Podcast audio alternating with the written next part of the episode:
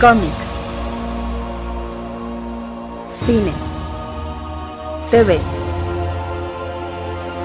Libros. Hace mucho tiempo, los cuatro medios vivían juntos en armonía. Después, todo cambió cuando la nación de fanboys atacó. Solo los bloggers, maestros de los cuatro medios, podían promoverlos por igual. Pero cuando el mundo más los necesitaba, consiguieron trabajo y se desvanecieron. Pasaron los años y dos hermanos crearon un nuevo medio, un joven podcast llamado El Café Comiquero. Y aunque sus habilidades de comunicación eran buenas, tenían mucho que aprender antes de crear un mundo extraño. Pero creo que el Café Comiquero podrá mantenerlo así.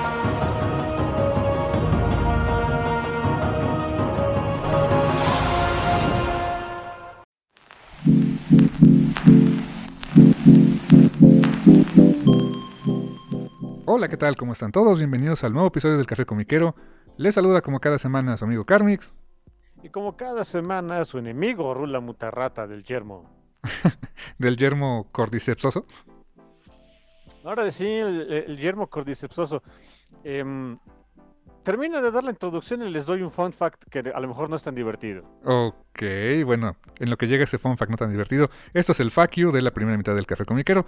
Y les recuerdo que nos pueden escuchar a través de los diferentes servicios de streaming en Spotify, Google Podcast, Apple Podcast, etcétera, así como el Café Comiquero, así nos buscan.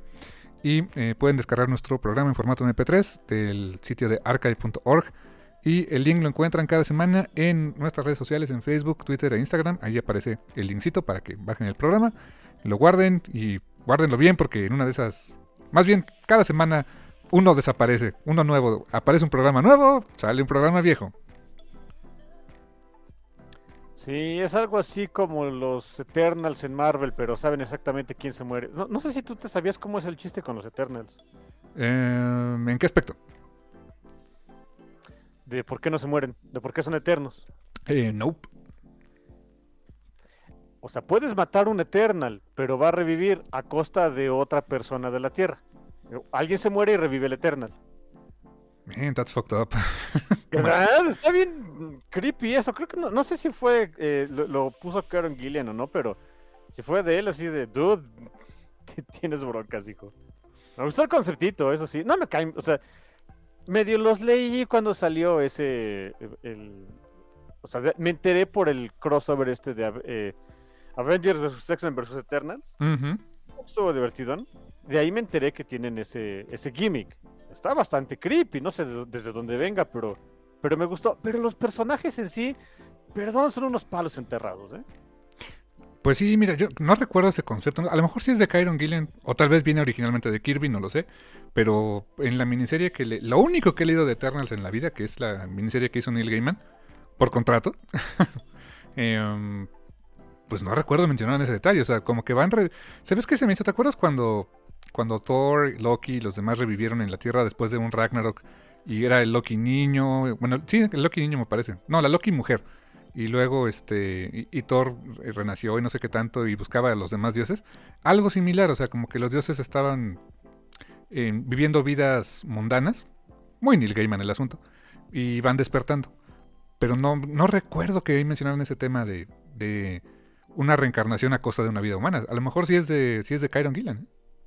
probablemente. Digo no sé desde, desde dónde venga pero ese, al menos ese gimmick está interesante. Los personajes, no, no son tan interesantes. No, no la neta es que no. Sé si les gustan, no lo sé, pero a mí nomás no se me pudiera entrar. Um, ah, les decía un bonito fun fact. Este, bueno, están viendo The Last Fungus Among Us, ¿no? Sí. The Last of Us, según yo. Okay. Estoy esperando la respuesta ahí, que salga aunque sea tantito. Sí, bueno, Dije sí, es que ah, se, se, se vició. Se vició, se vició el audio, sorry. Bueno, ven el honguito ese loco, ¿no? El Cordyceps. Sí. Y, o, Cordyceps, algo así se llama. ¿Sabían que el ser humano se los puede comer? Es perfectamente seguro para nosotros. ¿A poco? Sí. En algunos lugares se considera una delicia y es extremadamente caro. Ándale, ok, o sea, se puede comer, o sea... Incluso, incluso te lo puedes comer crudo. O sea, lo agarras, su, normalmente o sea, te lo venden este la forma en la que lo venden es con el gusanito, un, un gusanito ya incluso ya todo infectado. Eh, incluso puedes agarrar el gusano, agarrar, eh, arrancar el córdiceps, ya con el gusano, ya matas por fin al pobre gusano, lo sacas de su miseria. Te puedes tragar el hongo así que sale todo ahí eh, del córdiceps y es perfectamente seguro para nosotros. Suena como una película de horror, si lo vieras desde el punto de vista del gusano, ¿sabes? O sea, e, el mundo de los insectos, that shit's fucked up, dude. Sí, ¿cómo olvidar a la abejita maya o José Miel, no? Bueno, pero eso, es demasiado. Es que sabes que eso, eso estaba demasiado humanizado. Le queríamos poner este. Ya, es normal, ¿no? Es una serie para niños, le pones este. humanizas mucho eh, eh, esos elementos del mundo animal. No, no, no, no, necesitas humanizarlo. El, mundo animal de los insectos en particular. Oh, shit. No, no, no soy tan bueno para los insectos como que les tengo su respeto. O sea, ellos tienen su lugar, yo el mío, y mientras no nos mezclemos, todo está perfecto. Ándale, sí, así como que tú en lo tuyo, yo en lo mío, y vivimos en el mismo planeta. Chido, chido, ¿no? Sí, sí, sí. Este, no, nos tenemos que enterar el uno del otro, ¿eh?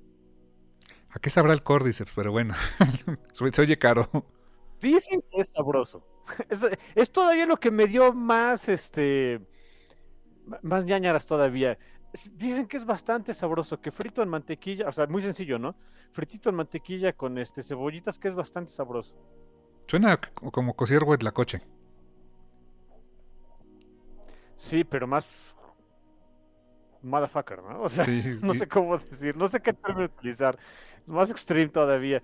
Hay una parte de mí que sí se le antoja, la verdad. Pero hay otra parte que dice, you. Sí, pero que me lo den ya servidito, nada de que, mira, aquí está el gusano y quita. No, no, no. Sí, sí, aparte. ¿Sabes qué? Incluso que me lo den servido, ¿no? Me voy a imaginar al gusano así de. Ah, I don't know. no sé. No sé, de veras, que. No sé qué hacer con esa información y por eso se la quise dar a ustedes. Buen fun fact para el fuck you. Muy bien, carnal. Y hablando de, de fun facts. De, de divertido no tiene mucho. y menos para el gusano. Más o menos. Para el gusano, no, eso sí, definitivamente no. Y hablando de, de fun facts en el fact y todo eso, ¿qué onda? Eh, me dejas, me quedé toda la semana con la duda de si te llegó Barbaric o Barbarella. No, sí me llegó el, mi cómic de Barbaric. Este, un saludo para los chicos de, de este fantástico satélite. Ahora sí me trajeron mi cómic bien y bonito. Ah, son normalmente cumplidones para los cómics, este, cuando pones ahí tu suscripción. Em, nada más una vez tuve problemas con ellos que me trajeron Barbarella en vez de Barbaric. No, pasa nada. no, no me hicieron comprarlo, ni mucho menos, ¿no? Em, en esta ocasión sí me trajeron Barbaric, está súper pachón el cómic, es como buen cómic de Barbaric, ¿no? Como son arcos nada chiquitos, nada más de tres números, pues empiezan inmediatamente con mucho punch eh, y es algo que pues, se agradece, es un arte precioso, es muy divertido, eh, eh, pues bueno, si pueden, compren Barbaric de veras. van a ser tres números de este. Este es Hell to Pay, ¿no? Sí, este, todos los arcos son tres números. Quizá por ahí, este, en algunas ocasiones eh, hay algún número de los unitarios que tenga algo que ver, ¿no? Pero normalmente nada más son tres numeritos y se acabó. Y ya viene el TP del volumen 2, ¿no? Si mal no recuerdo salió el mismo día que salió a la venta el, nuevo volumen de Hell to Pay y, a, la y a la venta el volumen 1 en TP. No me digas, porque lo, ando cazando y no, no, me, no me ha salido todavía, fíjate, lo ando cazando, pero me aparece todavía como no disponible. Mm, no busques en Amazon. ¿Y dónde busco? Tardan mucho ahí. Vete a tiendas de cómics extranjeras. Bueno, pues le, buscaré por ahí. Lo malo es el envío, pero bueno. Sí, bueno, aprovecha y compra alguna otra cosita, ¿no? Eh, eh, eso sí, buen punto. Axe to Grind, me acordé, fue del el que, hicimos recientemente, tienes razón. Sí, sí, sí, sí.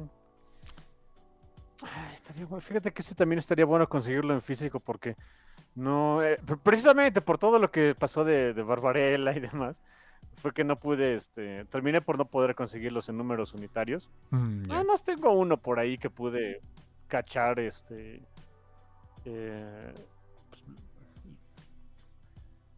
¿Cuándo lo pedí? No me acuerdo qué pedí en diciembre, que bueno, se supone que está por llegar, ¿no? Ah, ok. Eh, pues por ahí caché un número ahí, eh, un número ahí bonito, ¿no? Con una portada variante, pero nada más, pero sí me gustaría tener por ahí el, el, el TP completito, completo por tres números. Eh, luego lo pido.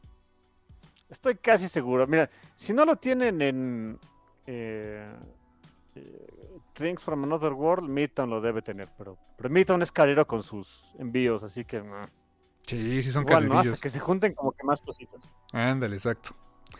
Pues muy bien, entonces ese sí, este, empezó bien y van a ser tres numeritos y ya después siguen las demás series que tienen anunciadas para este año, ¿no? Sí, después de ese, ah, creo que se toman un mes o algo así para que salga un número unitario y después viene una, eh, una serie spin-off de, de Barbaric y luego como a mitad del año creo que sí, creo que es una nueva serie o algo así. Mm, ok, nice, nice, nice. Y este, Al respecto de eso, fíjense, uno de, espérate, a- al respecto de todo ese asunto de Barbaric y de Year of the Axe, eh, como es de, de repente se, se la prolongan.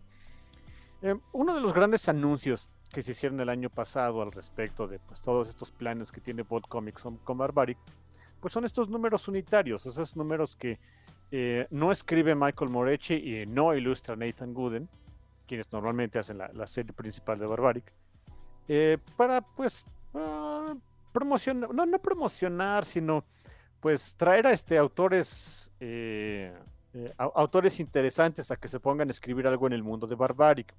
Uno de esos autores interesantes que ya viéndolo bien, pues, sí me, como que me sorprendió un poquitín que, que sí lo hayan conseguido los hermanos Basel para, para que pudiera hacerles un cómic, es Nicholas Ames. Nicholas Ames es un escritor de fantasía eh, que en los últimos años, en los últimos años les digo como de 2018 para acá, ha tenido bastante éxito, en particular por un par de libros que publicó. Em, eh, yo no los conocía. eh, un día este, fue uno de los hermanos Basel. em, no fue Damian, sino el otro, no me acuerdo. Adrian, Adrian Ujú, Ah, estaba este poniendo ahí como que recomendaciones ahí de, cositas que le gustaban. Y ahí puso, precisamente los libros de este cuate, de Nicholas Ames. Me dio curiosidad, me dio curiosidad y este, ahí puse un pedido ahí este, para que me llegaran unos libritos. En- entre ellos llegó este el, el primer libro que con el que se hizo famoso Nicholas Ames, que se llama Kings of the Wild. Kings Y of the ya lo Wild. terminé y es extremadamente divertido. Y es muy bueno. O sea, no solamente es muy divertido, eh, eh, sino que es muy emocionante. Hay, hay de veras una escena que. Ah, que quería- es, es un mundo de fantasía. Ah, ¿Cómo explicarlo? Ah, bueno, para ti te lo puedo explicar más fácil, mi hermano. Eh, eh, ¿Toleraste este Vox Máquina? Sí, Ok, haz de cuenta, es de ese estilo. mm, ok, no, ok, ok. Es una, sí, es una partida de Dungeons and Dragons, básicamente. Eh, Es, es ese tipo de fantasía que es más fantasiosa todavía, ¿no? Em, a diferencia de Vox Machina, por ejemplo, acá realmente no es. eh, no es comédica en el sentido de que los personajes difícilmente hacen bromas. Es muy divertido porque la- el, el humor viene de las situaciones en las que quedan estos personajes. O sea, hay varias veces que sí me boté de la risa, pero por la situación y porque pues, la están pasando mal estos cuates, ¿no? Pero no es que los personajes en sí hagan bromas. Y la premisa está muy buena. Es una banda de, de, de aventureros, así estilo Dungeons and Dragons, que ya se separó. Ya se separó. Este, se separó hace varios años. Ya están, este, pues ya se casaron, ya están gordos, ya están viejos. O sea, por muchas razones ya no deberían ser una, una banda de aventureros. Pero se tienen que juntar una última vez, eh, una última vez y con sentimiento. y el, cómo, el por qué y el cómo se van juntando, el irlos conociendo, eh, los, ahora sí que los amigos que hacen en el camino so- son, geniales, de veras. eh, muchísimo corazón en ese, en ese libro Kings of the Wild. En un, no es tan choncho, son como casi 500 páginas, no llegan ni a las 500 páginas. Creo que sí, a ver, deja ver. Bueno, sí, casi 500 páginas. Em, Y en esas, honestamente, hace eh, Nicolas James hace que estos personajes te importen muchísimo. Son, a pesar de que hay unos que bajo toda regla no te deberían caer bien, ah, no quieres que les pasen cosas feas, ¿no? Hay veces las, las, cosas feas que les pasan te, da, te dan risa. O sea, el, eh, todo empieza cuando, pues, o sea, un, eh, digamos que el protagonista o los ojos que nosotros tenemos a través de este mundo, para este mundo, es pues uno de estos ex aventureros que se llama Clay, Clay Cooper. Y él es el que cada rato se queja de, me duele la espalda, me duelen las rodillas, quiero regresarme a mi casa, eh, yo tengo a mi esposa y mi hija, ya para qué estoy aquí, me quiero regresar con ellas. Muy divertido que cada rato se anda quejando. Y su, hay una, o sea, el primer amigo suyo que lo, que lo jala de, de, ese, de ese mundo, no les voy a decir por qué, pero lo, lo tiene que sacar de su vida. Cuando van así es a, su a buscar al resto de, de sus, de sus ex compañeros, ¿qué es lo primero que les pasa? Los asaltan. y, pues, y, pues, están viejos, ya no, no tienen armas. Pues, o sea, se, habrán sido las, las, grandes glorias, o sea, porque eran una leyenda, literal, era una leyenda dentro de ese mundo, o sea, a ellos les, apodaban Kings of the Wild, el, Wild, ¿qué es el Wild? El Hard Wild, y, por qué les dicen así, pues es importante el libro, no se los platico. Eh, pero pues habrán sido lo que quieran, pero pues ahorita te están asaltando y pues suelta, ¿no? O sea, ni, modo de ponerte punk. No, desde ahí es divertidísimo. Tiene mucho corazón, son personajes entrañables. Eh, hay varios momentos que sí te estrujan el corazón, canijos, y de, oh, no, que no pasa esto. Hay otros, de veras, quería levantarme, agarrar una espada y salir contra, con estos cuates, porque dije, si ellos pueden, yo también, ¿no? No, no, de veras, hacía mucho, mucho que un libro no me emocionaba tanto, ¿eh? Ya me gustó la recomendación, se oye muy bueno. No sé, y, de ser la edad, pero me identifico, dude. Sí, no, o sea, de, veras, eh, eh, hay, hay, varias cositas ahí con esos cuates de, pues ya la edad dices, oh Dios. Hay uno que pues antes era como que el, el ladrón, ¿no? El, el thief, el, que usaba dagas y no sé qué, pues terminó gordo, ya no podía sacar las dagas en su movimiento patentando acá, cruzando los brazos porque le estorbaba la panza. Entonces, oh, Dios. Sí, es así como que, pues, una vez más consentimiento, en dos años vamos a ver a Metallica, ¿no? Sí, exactamente, exactamente. Pero bueno, pues ya, ya, ya, ya, buscamos este, los asientos con. Eh, bueno, los lugares donde hay asientos. Yo voy a llevar mis este eh, protectores de los oídos especiales, o sea que se supone, se supone que sí, que son este, ayudan a reducir los decibeles, pero que no, no, te, no te friegan el, sonido, yo ya los voy a llevar, o sea, sí, ya, ya, la, ya la situación es otra, hijo. Pero como dices, una vez más consentimiento, Pero una vez más consentimiento. Eh, el tagline del libro me encanta. Glory, glory never gets old. Ah, entonces de pues la gloria no, pero uno sí. que estoy viendo que eh, eh, como el, no sé, es, eh, el tagline o el subtítulo del libro también que le pone que este The Boys Are Back in Town. The Boys Are Back in Town. the Boys Are Back in Town y después se van y llegan a otro y después se van y llegan a otro. No sé, es divertidísimo. Hay una secuela, si quieren saberlo de una vez, hay una secuela del libro, pero bien lo dicen, este, todavía no lo empiezo a leer, pero dicen lo siguiente, si es una secuela, son eventos que pasan después de eso, pero ya utilizan a otros personajes. Es en el mismo mundo, pero no, no, ahora que no ves lo mismo, es otra situación, es... Eh, eh, la, aventura de estos cuates acabó en el primer libro y ahí lo puedes dejar, ¿no? O sea, si no quieres leer la secuela, está bien, pero dice que la secuela también es muy, muy buena. Sí, que esta, esta que se llama Bloody Rose. Bloody Rose, esa es la secuela, y son otros personajes completamente. Y veo que le gusta, no sé si sea el editor o a quién, pero veo que les gusta hacer los punts con, títulos de canciones, porque esta también su tagline es Girls Just Wanna Have Fun. Yo supongo que sí es parte de la eh, de la editorial, que me voy enterando es la misma editorial que, está edita, que edita los libros del brujero. Ah, mira, hasta ya eres cliente, ¿eh? Orbit, Orbit, Fantasy se llama, Orbit y la división Fantasy, es, y me quedé, ah, lindo. Y no se ven caros, o sea, son 17 dólares, 15 dólares, no está mal, ¿eh?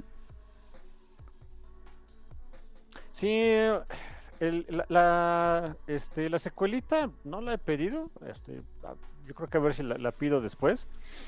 Este, pero sí, no, no son así súper caros, no, para nada. Con algo de suerte quizá los encuentren en alguna librería que venda este libros en inglés aquí en México. ¿eh? Mm, Como el péndulo, Porque ¿no? son famosones. Yo, yo, ah, quizá en el péndulo, quizá en American Bookstore. Porque yo no, no tenía idea, pues de veras no estoy tan metido en eso. So- Son, son conocidones, ¿eh? O sea, son. Son más allá de, de libro de culto. Ya es como que. O sea, sí, empezaron siendo libros de culto, pero ya saca como que. Pues este. Lo- lo- los chamacos cool que leen fantasía están leyendo esto, ¿no? dices, ah, órale. Sí, o sea, como. A lo mejor en su momento fue el brujero antes de que saliera la serie, ¿no?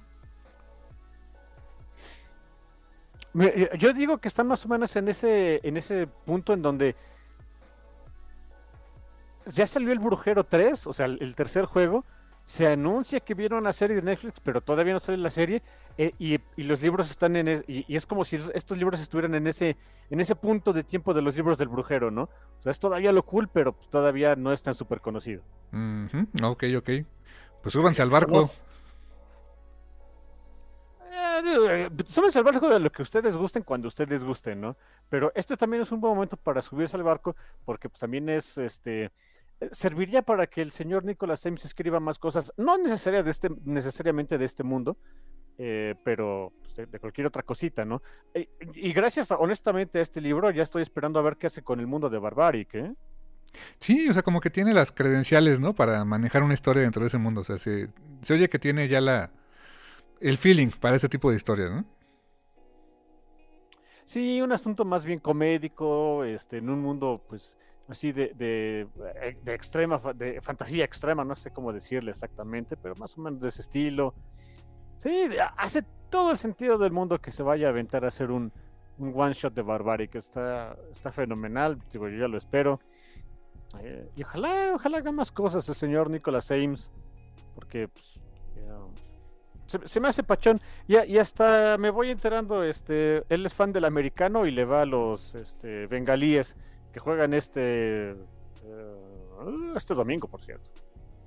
Sí, oye, de veras ganaron los 49, creo.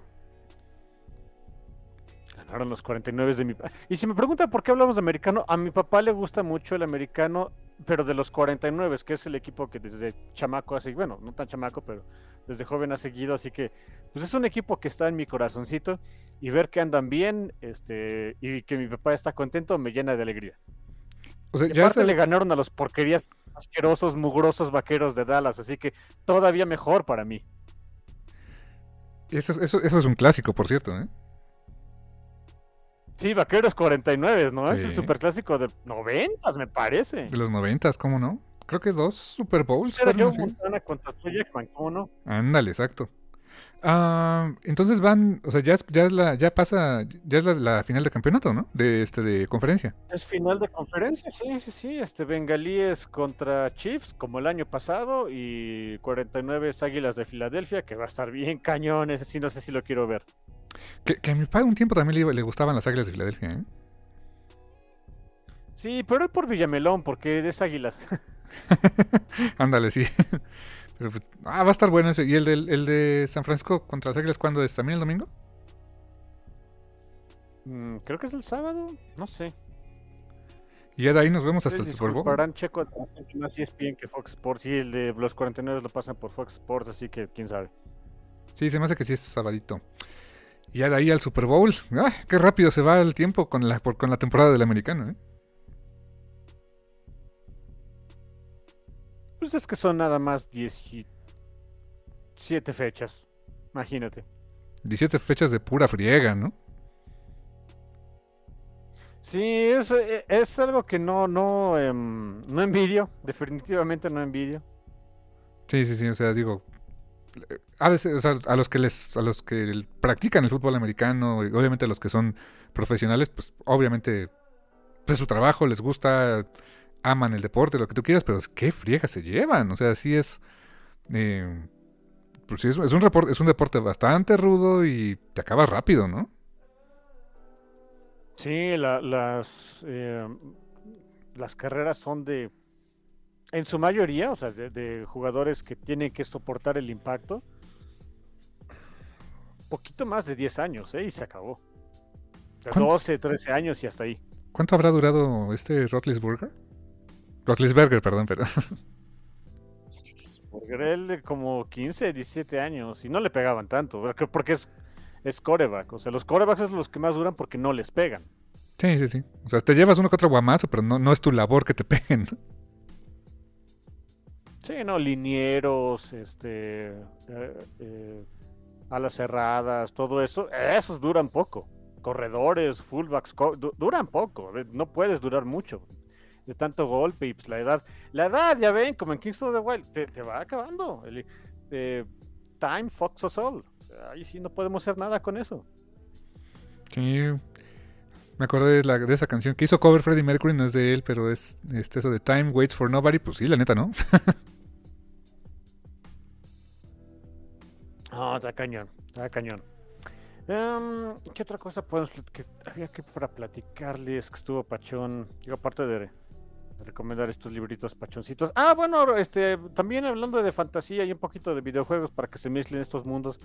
em, salió esta semana el nuevo, el primer número de la nueva serie de, de cómics de Dragon Age, la que ya es el puente entre, pues, los eventos de Dragon Age Inquisition y el nuevo juego que se llama Dragon Age Dreadwolf.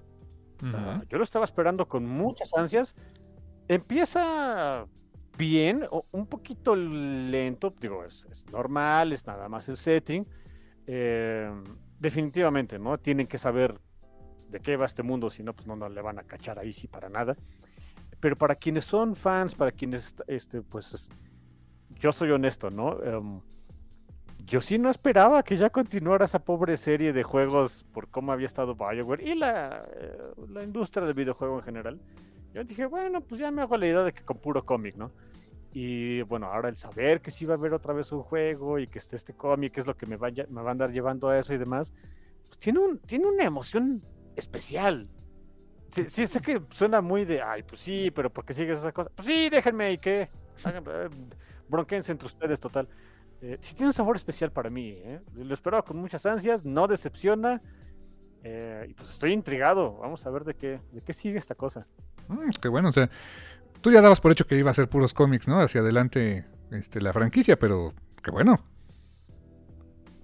Pues sí, o sea, no exactamente de que iba a ser puros cómics, sino que pues, de repente ahí se acordarán con, con uno que otro cómic, quizá por ahí algún este librito por ahí que fueran a sacar, porque pues, yo pensé que juegos ya no iban a salir.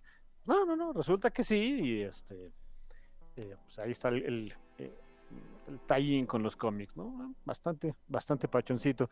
También está saliendo una nueva, un- una nueva serie de cómics del brujero. eh, a Tale of Two Wolves se llama la, la miniserie. Es una miniserie. Van a ser, van a ser cuatro números, es cortita. Em, también, muy al estilo de. Es un cómic ah, más bien basado en los juegos.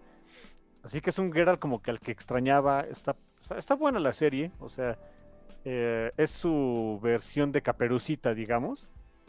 Eh, que no, luego no soy tan fan. O sea, sé que ese es el gimmick de los de, de The Witcher. O sea, el, Sí. como que adaptar los cuentos de, de hadas clásicos, pues muy a la, a la de Europa del Este, ¿no? Donde todo es horrible y, y se comen a la gente. Sé que ese es su gimmick, de repente no, eh, como que las, las adaptaciones así, este, edgy de los cuentos de hadas no son lo mío, pero con el brujero sí se los paso, honestamente. Digo, aparte, pues ha sido su gimmick desde que salieron por ahí en los noventas, así que, pues, eh, ¿qué podemos hacer? Em, y está buena, ¿eh? También la verdad es que está bastante buena. Ya van dos, dos este, numeritos, digo, de los cuatro que van a hacer. Eh, eh, se, extrañaba a este, a este Geralt en particular, yo sí lo extrañaba. Ese es de Dark Horse Comics, ¿verdad? Sí, tam- también el de Dragon Age, pues, si Ah, quieren saberlo, los dos cómics son de... Sí, son, son este, publicados por Dark Horse, tienen las licencias de estos juegos. Que bueno, le hacían falta licencias. Sí, no, eh, yo esto- por eso te digo que estaba muy seguro que cuando anunciaron más, pues más este series del, del brujero, o sea, ma- más, serie de Netflix y, y que va a haber otra vez una otra trilogía de juegos, pues Dark Horse estaba lamiéndose los bigotes de sí, gracias a Dios vamos a comer con manteca una que otra vez, ¿no? Pues mira, también tienen mi dinero cuando salga el siguiente volumen del, del manga que reseñamos hace poquito. Me gustó bastante, ¿eh?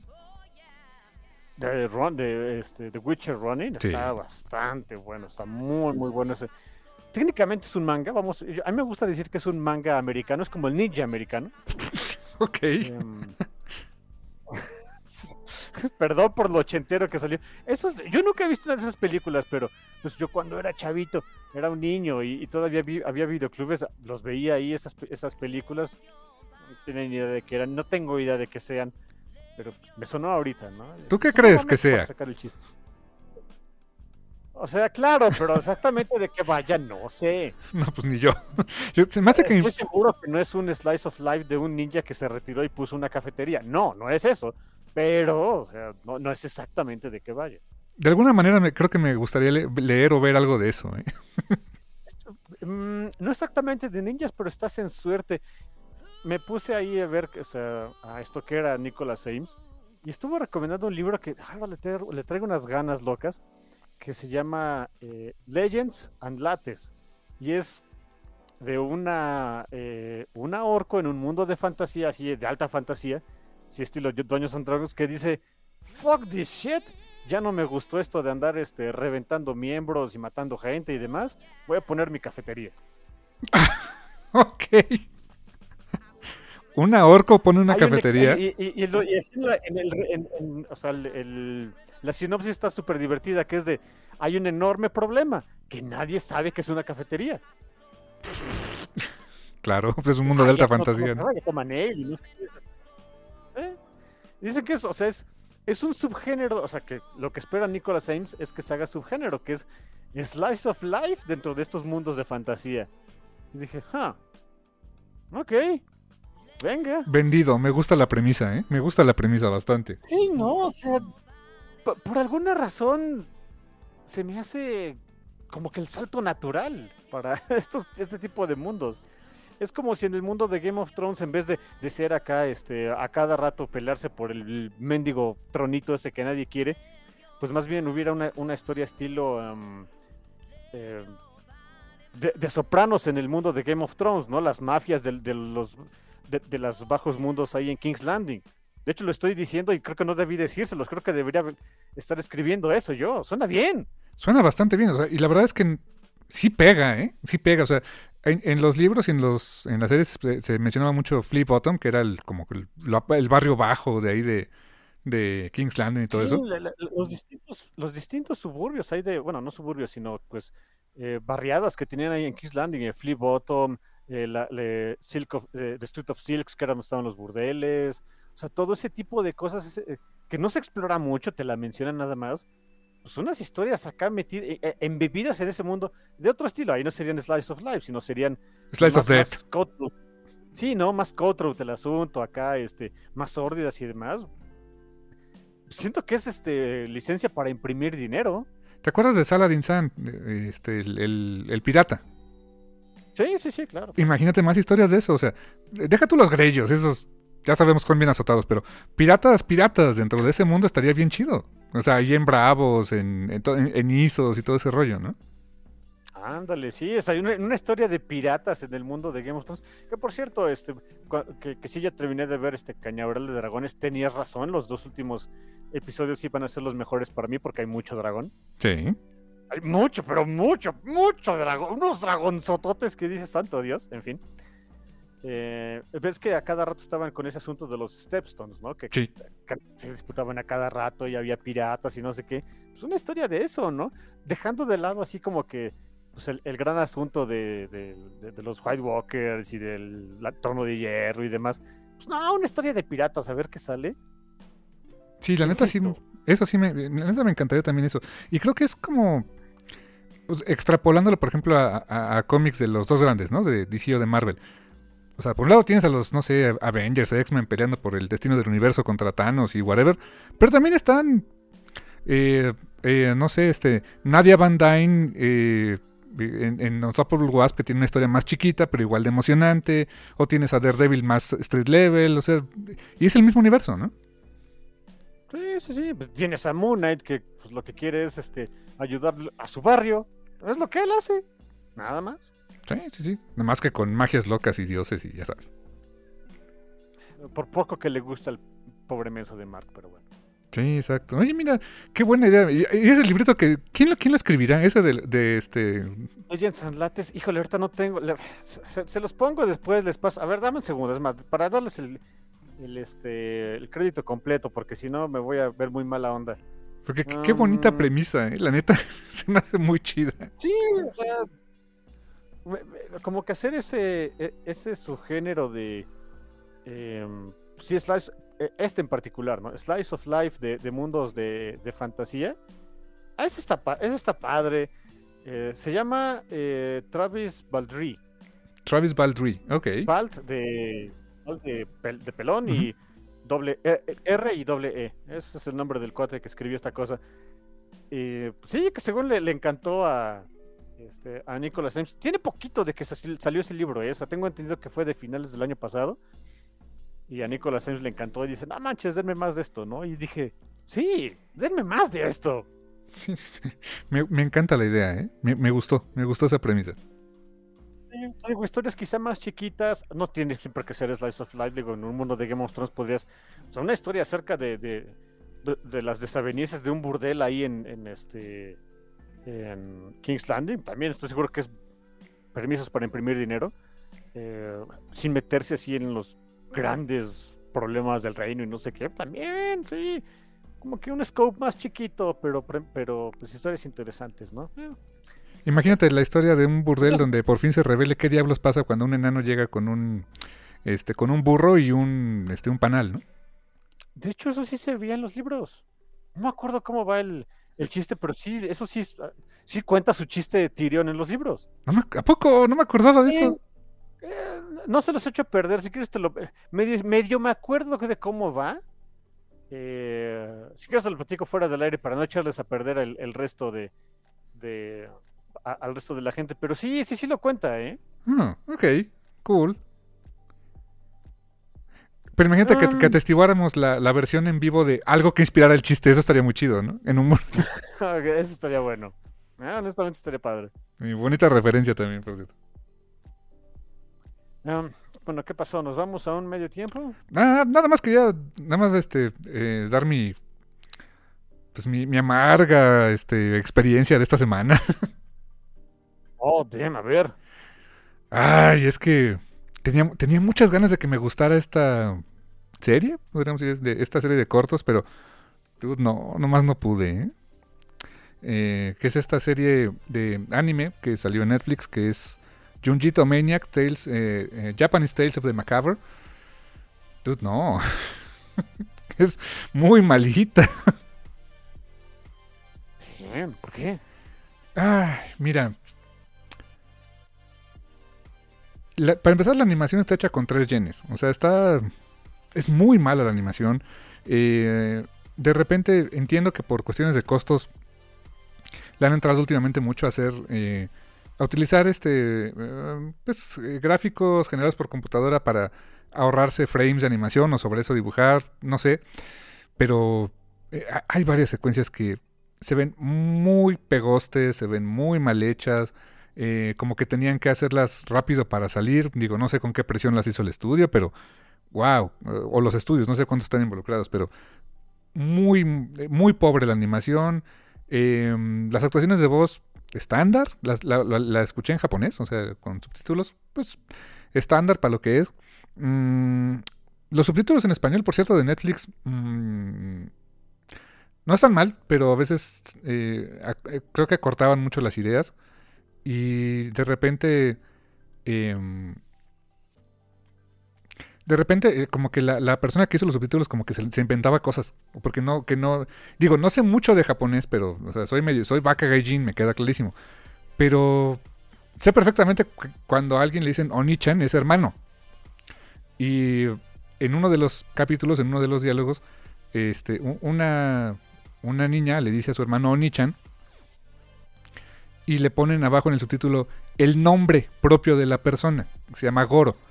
Dije, ¿en qué momento fregados? O sea, y hasta más adelante es cuando ya sabemos que el personaje se llama Goro. Dije, "Mm", pues como que creo que le, rompieron la, la idea ahí. Os digo, no. no es como que fuera súper importante reservarse el nombre, pero eh, creo que le, tiraron la idea ahí a la, intención del diálogo original. Eso como que no, no estuvo tan chido. Em, y las historias... Ah, algo gráficamente es muy brillante. O sea, tiene colores muy brillantes. Em, muy de anime, muy moderno. Eh, con paletas de colores muy básicas, muy... Eh, o sea, con casi nada de degradados ni nada por el estilo. Eh, de repente hay un hay varios elementos que no sé si fue una decisión estilística tal cual, pero em, aparecen en color así verde, chillante, verde, limón, o sea, que, que, no tienen nada que ver con la historia, o sea, no, no son elementos gráficos que tuvieras que voltear a ver porque son importantes. Pero están pintados de ese fregado color verde en varios capítulos y digo, ¿por qué O sea, te rompe completamente la, este, el, el, entorno de lo que te están contando. Otra cosa es que Junjito tiene un, un estilo de dibujo que eh, eh, tiene mucho eso, ya es un tropo yo creo que de su trabajo, pero sus historias normalmente empiezan con un setting muy mundano. Y conforme va avanzando el setting, los personajes se van haciendo más, se van deformando. Eh, a veces literalmente, a veces en su, en, su, este, en su quehacer, en su, en su pensamiento, en sus acciones, etcétera. Pero muchas veces va influyendo en el cómo se ven. Hay algo que él hace mucho achurrado, mucho cross-hatching con, con, tintas y algo que, caracteriza mucho a sus dibujos eh, cuando los personajes están entrando al reino de la locura es que en los ojos se les empieza a formar como una especie de ojera que, los hace ver más tridimensionales. Empiezan siendo dibujos muy planos y después son muy tridimensionales. Eso, es algo que acá no supieron trasladar para nada y que cuando quieren llegar a, ese, a darle ese efecto, esa, eh, esa sensación visual, al, eh, o sea, pasar eso del papel y la tinta a la animación, les pone una especie como de sombra, como si fuera un sombreado en color violeta, así este, alrededor de los ojos y se ve un pejoste, se ve falso, se ve, no pega ni con chicle, o sea, así como que... Mm. Y la otra también es que me, empecé a cuestionar incluso de qué tan, qué tan fácil o qué tan... Ah, como si lo que tan adecuado es poder adaptar una historia de Junjito a la pantalla sin que pierda lo que lo hace ser Junjito, porque en mi cabeza, mira, ahí te va, te un ejemplo muy exagerado si quieres, pero eh, ubicas Watchmen, el cómic de, o sea, Watchmen. Ajá. Ok. Ves que salió una película de Zack Snyder hace muchos años. Ajá. Mira, la película de Zack Snyder podrá hacer lo que quieras, pero adaptó adecuadamente la historia, salvo por el hecho del pulpo que es algo que jamás le voy a perdonar esa parte. lo del pulpo tenía mucho sentido, pero bueno. Pero adaptó la historia bien. O sea, honestamente la hizo, adaptó la historia bien, pero adaptó por encimita la historia con lo que tenía. Em, el cómic por sí mismo, el cómic de Watchmen, tiene otros valores por los cuales son, es, es uno de los cómics más importantes en la historia del cómic americano. E, el uso de recursos narrativos, el cómo el lenguaje del cómic que en, su tiempo era, era, muy novedoso la forma que lo empezó a utilizar Alan Moore, em, recursividad y otros recursos que pues honestamente en, la pantalla no se, no se llevan. En ese sentido, e, e, esa historia de Watchmen dio para que se pudiera hacer una película que si no conoces el fregado cómic, la ves y funciona. Quizá no sea brillante, pero funciona. Y acá me da la impresión de que eh, el trabajo de Junjito como autor completo es tan intrínseco el, visual con la historia que cuando lo quieres llevar a la animación y pierde mucho del estilo original de, dibujo, de, composición, de ritmo narrativo que tiene Junjito, la, verdad es que las historias no son la gran cosa. tiene, eh, no sé, varias de las historias, muchas de las que presentaron en esta eh, en esta serie de anime. Muchas no las conocía, no he, no he leído esas historias cortas, he leído otras. Em, por ahí apareció un capítulo de Tommy adaptado y por ahí vi otra que era este de unas de eh, unas cabezas flotantes en Tokio. Esas es lo que son las que ubico que, he leído anteriormente. Las otras, francamente, no las he leído, pero terminan muy abruptas. Eh, no terminan en una nota eh, em, al menos con el arte de Junji sientes que cuando llegó el final, aunque llega a ser un final donde, y eso es muy común del terror japonés, que no te explican muchas cosas, te lo dejan muy a tu interpretación y, las cosas ocurren porque son sobrenaturales. Así es, así es mucho de su horror, me queda clarísimo. Pero la forma en que cierra su, su historia Junji si bien a veces no es brillante, el cómo llegamos ahí y el arte para llegar a sus últimas viñetas, eh, te hace sentir que, que, fue una lectura satisfactoria. Al menos así me ha pasado con casi todo lo que he leído de Junji em, cosa que con el, con el anime, pues francamente no. Es tan plano el color, es tan plana la animación, es tan eh, eh, plana este, la, dirección que simplemente es como que la historia se detiene y ya. Entonces, digo, me, quedó mucha sensación de que, de que qué tan posible es adaptar eh, correctamente este trabajo de Junji porque le, le quitas el arte y pierde mucho. Quién sabe, o sea, quizás mi impresión, pero honestamente no es un producto que recomendaría. Si no, si no conoces el trabajo de Junji y ves esto, vas a decir, meh, o sea, como que pues está super X. Si conoces su trabajo y, buscabas una gran adaptación de su trabajo aquí, francamente no lo es. Desde mi punto de vista, no lo es. Digo, si tienen Netflix, chequenla, véanse los primeros episodios. Yo, francamente, eh, eh, por ahí creo que había una idea de hacer una siguiente tanda. No thanks, me quedo con los, con los mangas de Junjito. Eh, soy su fan, pero híjoles, no, esta adaptación para mí no, no fue nada, nada buena, carnal. a mí se me hubiera hecho pues, normal que, que, se pudiera adaptar bien lo de Junji No sé, es el típico debate, ¿no? De si todo se puede adaptar a otros, a otros medios o no. Eh, pues, yo digo que sí, nomás depende. O sea, um, por ejemplo, o sea, cambiar el arte, o sea, el, el director de arte, los, los, eh, las personas dedicadas a hacer el, o sea, el arte conceptual de la serie si hubieran sido otros, tratar de darle más eh, pues parecido al, eh, al manga, o en otro formato eh, donde, fueran cortitos más estilo Star Wars Legends, quizá, no sé. yo creo que sí se puede, pero quién sabe. Sí, puede ser, porque, y fíjate que incluso, aunque no fuera el estilo de dibujo idéntico, ¿no? Me pongo a pensar en el estilo de, por ejemplo, Masami Kurumada y ves el estilo de Shingo Araki en la animación de esencia, ya no se parecen en nada. O sea, le da un aire y todo, pero el estilo es muy diferente, ¿no? O el estilo de dibujo de esta Naoko Takeuchi versus. La verdad, desconozco este, quién diseñó los, este, los personajes en las animaciones de Sailor Moon, pues son muy diferentes. Pero se toman riesgos para adaptarlo. Quizá, quizá algo así como ese tú, le pudo haber faltado esto. El que quien lo haya hecho es como que tomar lo mejor de Junjito, meterle un estilo que funcione en pantalla y, llevarlo, ¿no? O sea, no, no, no, querer calcarlo mm, con pocos recursos, no sé. Ahí está el concepto de adaptación. O sea, tomas el concepto original, lo llevas a otro medio, eh, tratando de hacerlo de la mejor manera. Habrá algunas cosas que te funcionen, otras que no. Ah, ese es lo difícil de una adaptación. O sea, es donde está la chamba. Exacto. Pues bien, pues eh, eh, quería dar ahí ese, ese, pequeño comentario. Pues yo creo que ahora sí nos vamos a un, pequeño, este, break y regresamos con nuestro tema central que, es, que es amplio, porque hablando de adaptaciones hay mucho que hablar de, adaptaciones ahí. Eh, ¿Recomendación musical ahorita del medio tiempo, mi hermano? Sí, es la canción perfecta para este Midnight Suns, por cierto, ¿eh? Ok. Escúchenla, ahorita les voy a decir el nombre del grupo, el nombre de la canción. Regresando les platico de qué trata el asunto.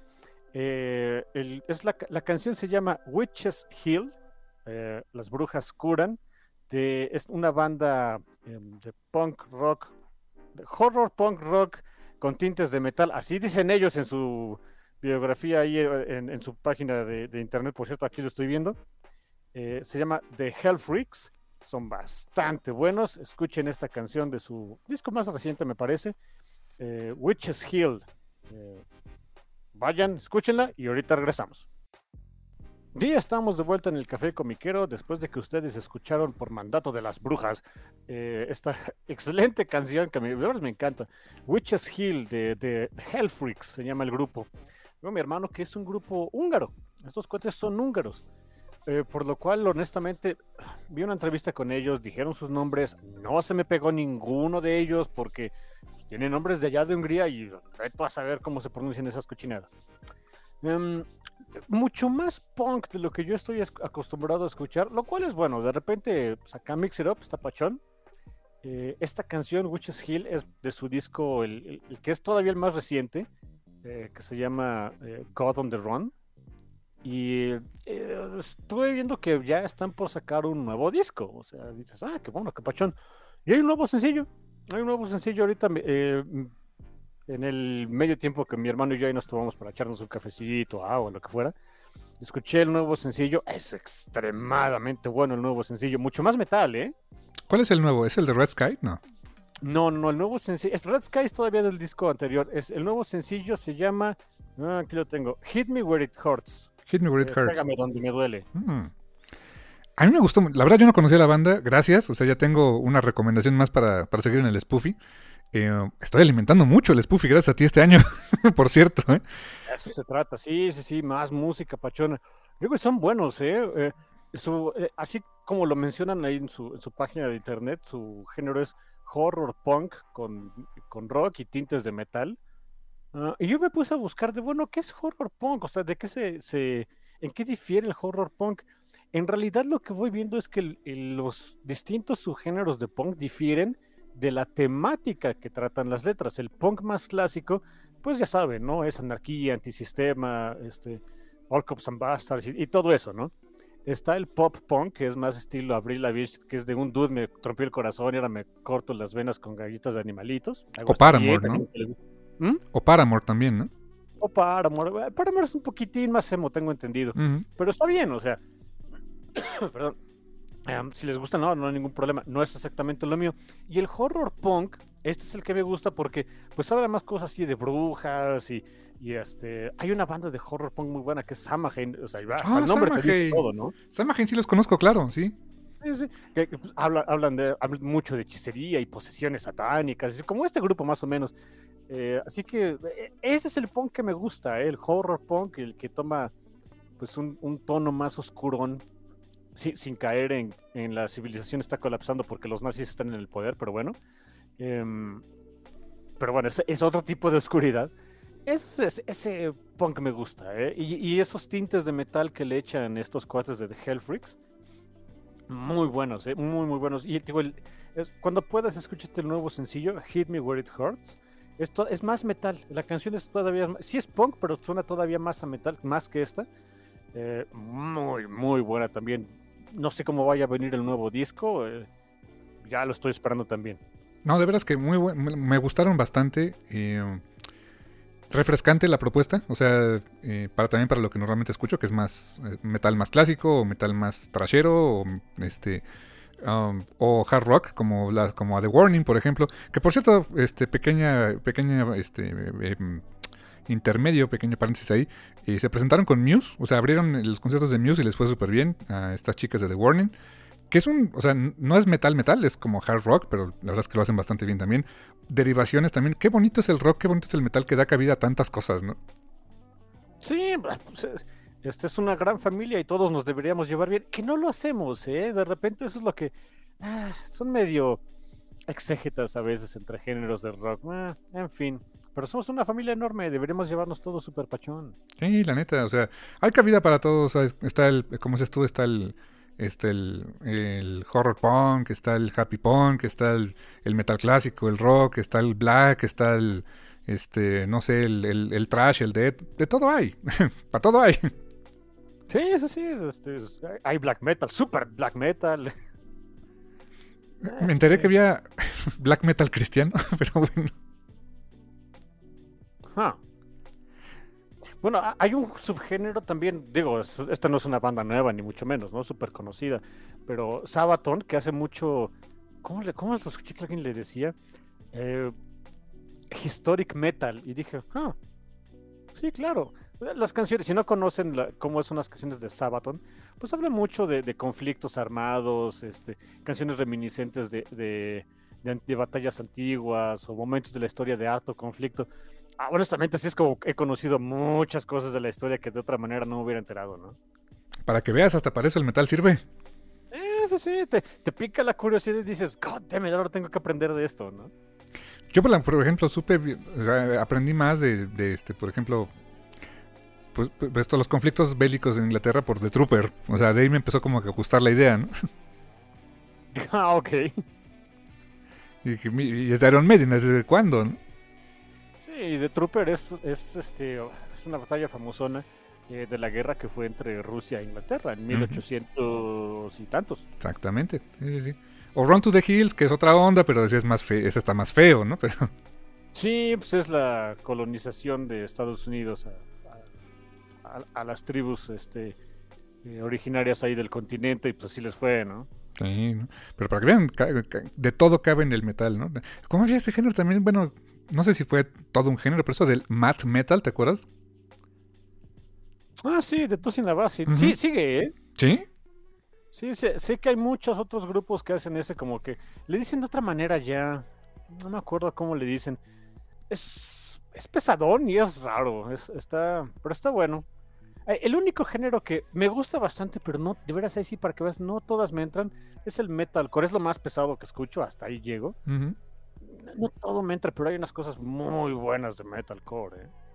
Ese Sí. ya es muy. Es muy experimental, digamos. Es, es metal, pero es muy experimental. Sí, sí, hay como que tener, tener el hígado para escucharlo. ¿eh? Está cañón. Bueno, también el Symphonic no te gusta tanto, ¿no? Pero Ah, no, sí, sí, sí. o sea, vaya, ¿sabes qué? Es buen punto. No me gusta todo, pero bueno, pues, hay para todos. exactamente. Pero sí, este, por cierto, el tema de esta canción, o sea, que habla de brujas y habla de este Hay brujas y la, y la este, resiliencia de las brujas a través del tiempo y demás. Honestamente es el tema eh, súper apropiado para... Pues es un especial, no es tanto ni review ni nada, es como que echar cotorreo al respecto de eh, pues todo lo que se hizo de Midnight Suns, tanto del, del videojuego, por supuesto, de su precuela, que es un libro, y de su...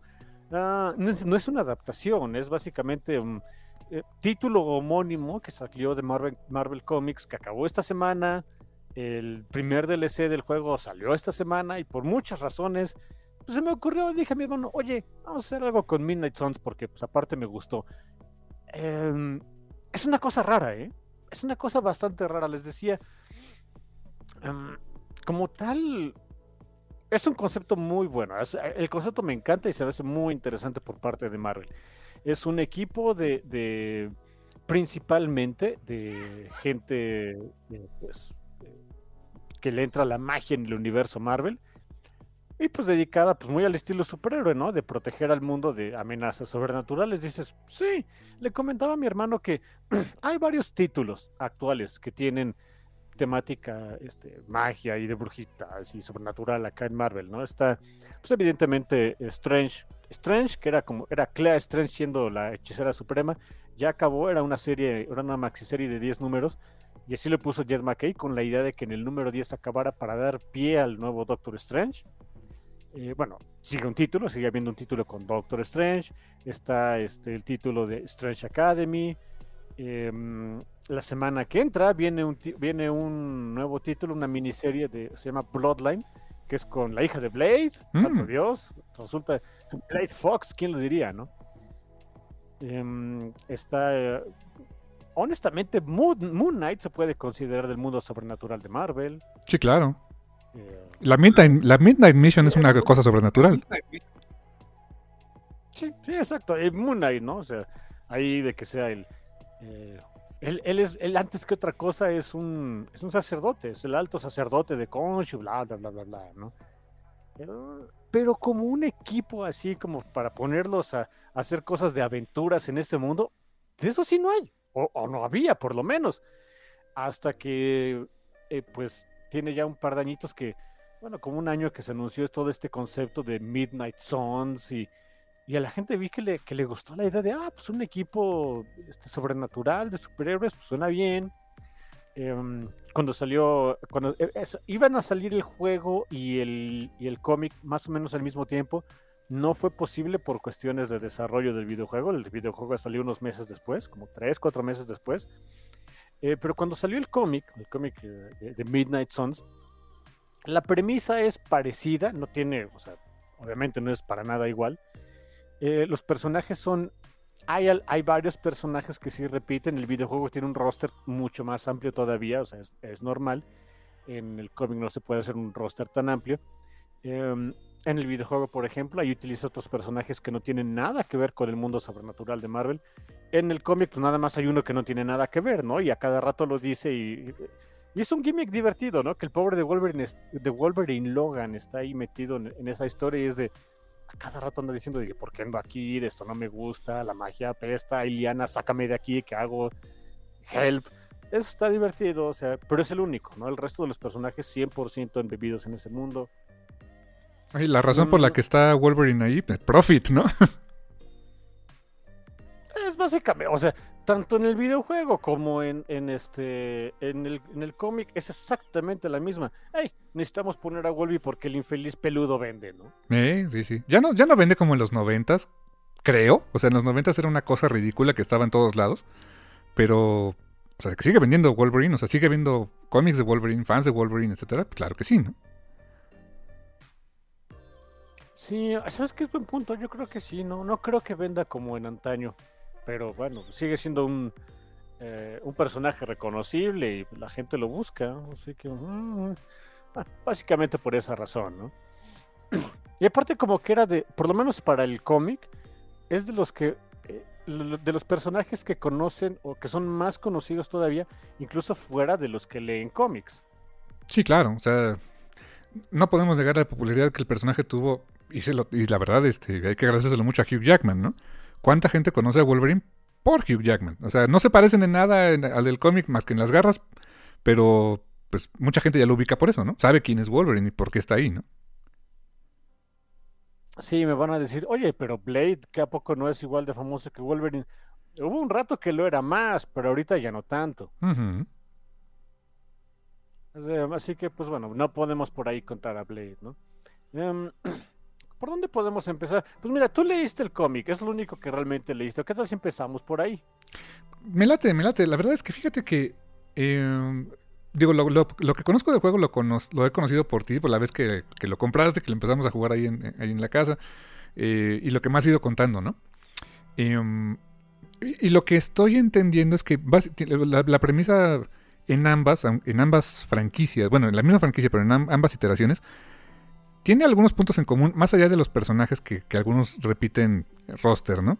Que es brujas, o sea, tienes un concepto de, de, brujas antiguas, brujas en Salem, o sea, creo que Salem es un punto muy importante en ambas iteraciones, en ambos universos, podríamos decirlo.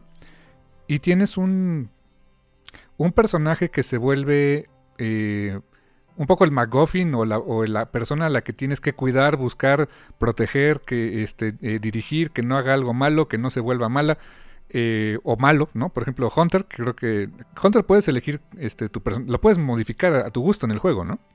Sí, sí es este personalizable, pues. Personalizable. Y acá en el cómic que eso no sabes cómo me gustó porque eh, no sabes cómo amo el cómic de donde salió este personaje que es Strange Academy. la función de ese de ese personaje, o sea, e, ese personaje al que tienes que cuidar, diagonal, proteger, diagonal, guiar, diagonal, no se lo vaya a chupar la bruja, es esta, eh, literalmente, es esta Zoe Lebeau, la, la, chica zombie. Y qué bonito fue verla acá, porque dije, uno, o sea, los personajes de Strange Academy sí rulean, sí están, sí pueden, este, eh, sus historias pueden estar fuera de su título, a la, a la banda le ha gustado, y, le decía un poquito a mi hermano este, antes de entrar este, a grabar ahorita, que pues si bien Scotty Young le tiene, o sea, tiene que, tiene una historia importante que está contando con, Strange Academy, se nota muy claro que, este, uno de los protagonistas es Doyle Dormammu y esta Emily Bright. O sea, hay mucho hilo conductor ahí y los demás también les da su momento en el sol. Eh, no mucho porque algunos se pueden quemar, ¿no? Eh, pero, Pero a esta Lebeau, o sea, sí tiene un, eh, arco, tiene una presentación interesante en Strange Academy, pero acá es punto focal. Y me gustó eso porque no, no, no había... Eh, no había tanto espacio para contar una historia con ella. Entonces, eh, encontré esas como dos coincidencias. O sea, el tema de las brujas escaldufas, de los, este, en las percusiones de brujas en los 1600, em, y esta, esta, esta figura de este personaje que tiene que que ser clave para, un, para contrarrestar un mal antiguo, ¿no? Y eso me gustó mucho. La verdad, eh, en el cómic en particular, eh, una relación que no veía venir es la de Agatha Harkness con Zoe Lebu. Y su pasado, su pasado está interesantísimo. Es la parte que yo digo, eh, no sé, no sé por qué no la han explotado todavía más. Agatha Harkness, que es, digo, va a tener mucha más preponderancia ahora que salga la serie esta de, Disney Plus. De Agatha algo, no me acuerdo cómo se llama. Eh, Coven of algo, ¿no? Coven of Harkness o algo así. Sí, sí, sí, su, su, en la que la de Agatha, ¿no? en, español así yo le pondría. Que estaría correcto. Que es, que es exactamente lo correcto. Em, va a tener todavía más preponderancia y le van a ubicar más y demás. Pero siento que sí, como que Marvel se ha dormido con el personaje, sobre todo porque es, o sea, desde, desde que salió el condenado personaje, eh, está establecido que es un personaje que tiene cientos y cientos de años de cientos de años de haber existido, que ha recorrido el mundo por muchísimos años, que conoce mucho del pasado de, personajes que nosotros conocemos y llamamos, digo, sí, o sea, se está desperdiciando esa conexión que tiene Agatha con, pues, con los, eh, con, ¿cómo se llama esta bruja canija de, de, de Levo? Que, es un personaje histórico incluso, este... De Madame Levo es esta... Pues, sí, o sea, no, no recuerdo el nombre, pero sí, este. Madame Lebeau, que por cierto, en una. Eh, atándolo también a un personaje. A una actriz que interpreta un personaje en las películas de Marvel. La serie de American Horror Story, quien interpretó una versión de ese personaje fue Angela Bassett, que es quien hizo la ah. de la reina en, este, en, Wakanda Forever y en, Black Panther. Y la interpretación que hizo esta Angela Bassett también ahí en American Horror Story de, de Madame Lebeau, santo Dios. E, es, es, es una actrizaza esa mujer, la amo, ¿eh? eh yo llegué a un punto en el que cuando estábamos viendo esa película de Black Panther es de... ¿Por qué hay tanto mono que le está quitando Spotlight a Angela Bassett, no? Oye, está nominada a mejor, a mejor actriz por esa película, con decirte. ¿Cómo crees? O sea, y honestamente, eh, pequeña paréntesis, honestamente, o sea, la película de Black Panther ya hablamos de ella, bueno, la de Wakanda Forever ya hablamos de ella, y o sea, y sí nos gustó en general, bla, bla, Pero francamente, o sea, quien llegó a, como dices tú, a comerse la escena y a, a, decir, pues no hay papel pequeño, voy a darlo todo, es Angela Bassett, ¿eh? Sí, sí, sí, digo que sí llegó un momento en el que ponieron a poner ahí al, este, al Chairo de Namor y dice, quítate tú, quiero ver a Angela Bassett. exacto. Eh, pero bueno. Estábamos. Ah, sí, sí, sí, el cómic este. digo, eh, eh, y, vemos en estas páginas de este cómic que no nada más tenía relación con, con, con Madame Lebeau, incluso conocía al clan Minoru y demás. O sea, yo me quedé de. Sí, claro, ¿por qué no habíamos explorado esta parte? Porque no queríamos, ¿no? Yo fangirleé horriblemente cuando mencionó a este. A ver, Minoru. ¡Oh! O sea, sentí así re bonito, la verdad.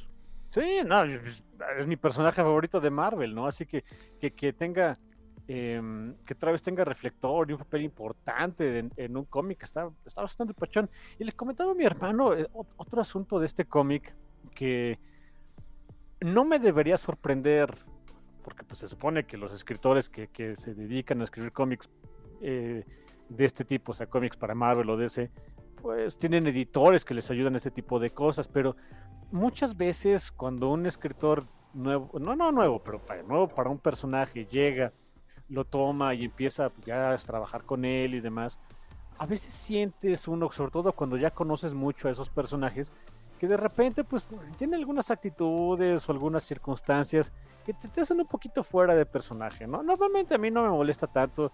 Em, yo soy de los que dicen, mira, prefiero diversión sobre continuidad, ¿no? O sea, mientras me des una historia divertida, eh, pues, pues, no tengo bronca en que nos pasemos de repente a la continuidad por el arco del triunfo, no pasa nada, ¿no? Pero me sorprendió mucho que Ethan Sachs, el escritor de esta serie de Midnight Suns, a todos los personajes que utilizó, se ve que los investigó mucho, que, que su editor le echó también. O sea, yo no, no digo que Ethan Sachs no hizo su chamba, pero estoy seguro que su editor, este, que aquí fue el editor de Midnight Suns, aquí tengo los cómics. El editor fue eh, Tom Groneman, a quien honestamente no conocía. Eh, se, ve que también le echó la mano porque todos los personajes que aparecen aquí los sientes eh, muy consistentes con las historias que venían manejando, por lo menos en los últimos años. Eh, eh, ¿Qué es lo difícil de trabajar con equipos? Sobre todo cuando son equipos de personajes que como que tienen sus títulos en otros lados, ¿no? Traerte personajes, pues, el, roster está, interesante, está muy bueno, me gusta. Traerte personajes como Blade, este, Nico, Magic, Lena Rasputina, eh, Kushala, que es Demon Rider, que ahorita hablamos un poquito más de ella, Soy Levo eh, y el colado de Wolverine, eh, son personajes que ellos aparecen en sus títulos y, tienen ahí como que su desarrollo en otros lados. Ponlos en un setting juntos. Eh, si no tienes cuidado, sí podría sentirse de repente que se salen mucho de personaje. Insisto, lo cual a mí en, en general no me molesta. Da una historia divertida y qué me importa, ¿no? Em, pero se aprecia, se aprecia que sigan sintiéndose dentro de personajes. y, totalmente también, supongo que también es mandato de Marvel, ¿no? Eh, también muy consistentes de cómo está su circunstancia hoy día. El caso yo creo que más, más puntual son tanto Nico como Iliana. Nico que pues ahorita anda este, volviendo a ser soltera. No es que haya cortado con la pobre de Carolina, ¿no? Sino de que pues, Carolina anda muy, mucho en el espacio con el báculo de Nico. Nico. Nico no tiene ahorita su báculo único. Así que su, nivel de poder está muy disminuido. Iliana la vemos ya en su nuevo uniforme acá, este, después de que hizo su Magical Girl Transformation. Ah, sí. lo vemos, la vemos con ese nuevo traje, con esa nueva armadura, con esa. Ah, me encanta su nuevo diseño de la, de su Soul Sword, se ve más, no sé, se ve canija, se ve canija pero elegante la condenada espada con su nuevo esquema de color, esa, mm, esa actitud que tiene ahorita Magic, que es ya no es tan oscura como antes, o sea, e, es, eh, a través de las páginas, por lo menos de lo que yo vi de, New Mutants, pues es otra vez ver a Magic haciendo amigos y, abriéndose más al mundo a pesar de, que sabe que es más demonio que mujer. Ese tipo de cosas, de veras, me, encantó que Ethan Sachs los trasladó muy bien para un título que hay que ser sinceros, era nada más aprovechar la sinergia que iba a haber del, eh, del videojuego, pero pues no es excusa para no hacer algo interesante con estos personajes y pues abrir las puertas para que eh, se puedan utilizar eh, tanto las, las los puntos que quedaron aquí como, como que más abiertos en el guion y estos personajes dejarlos en una situación interesante, pues también, también se vale, ¿no? Esa, esa parte me gustó bastante. Fíjate que incluso este personajes que, ya conozco también como Blade, que tiene mucho que no veía yo a Blade en los cómics, ¿no? O sea, sí una que otra aparición, pero que siguiera sus aventuras en cómics recientemente, la neta, ¿no? Pero eh, siento. Siento que es Wesley Snipes. O sea, siento que. O sea, creo que es la versión de Blade que ya se quedó. Y que honestamente es eh, eh, como que lo vi y dije, ah, Blade, motherfucker. O sea, como que viejo amigo, ¿qué anda, no? Y, no, me, no, me sentí fuera del lugar con él, ¿sabes? Eso es, fíjate que es muy curioso. Sí, la verdad yo tenía mucho tiempo que no, que no veía a Blade en otro en, un cómic. Em, eh, hay un número, me parece que es el 3, 4, no me acuerdo cuál es. Eh, eh, antes que otra cosa, la premisa del, básica del cómic es muy sencilla. Es hay una eh, estaban un día todos acá en la Strange Academy, todos bien felices y pachones, que también me gusta que, que Ethan Sachs aprovechó mucho eso. ¿Cuál iba a ser el punto de inicio donde poder tener a estos a muchos de estos personajes eh, por lo menos físicamente cerca? Pues la escuela. Ahí estaba Soy tomando clases. Recordemos que Nico y Liana son maestras ahí. Tenían, invitaron al, profesor eh, este, invitado para que les enseñara a defenderse de los vampiros, que es Blade. Y, fíjense que eso, es lo padre, ¿no? De, un, universo como el universo Marvel de los cómics.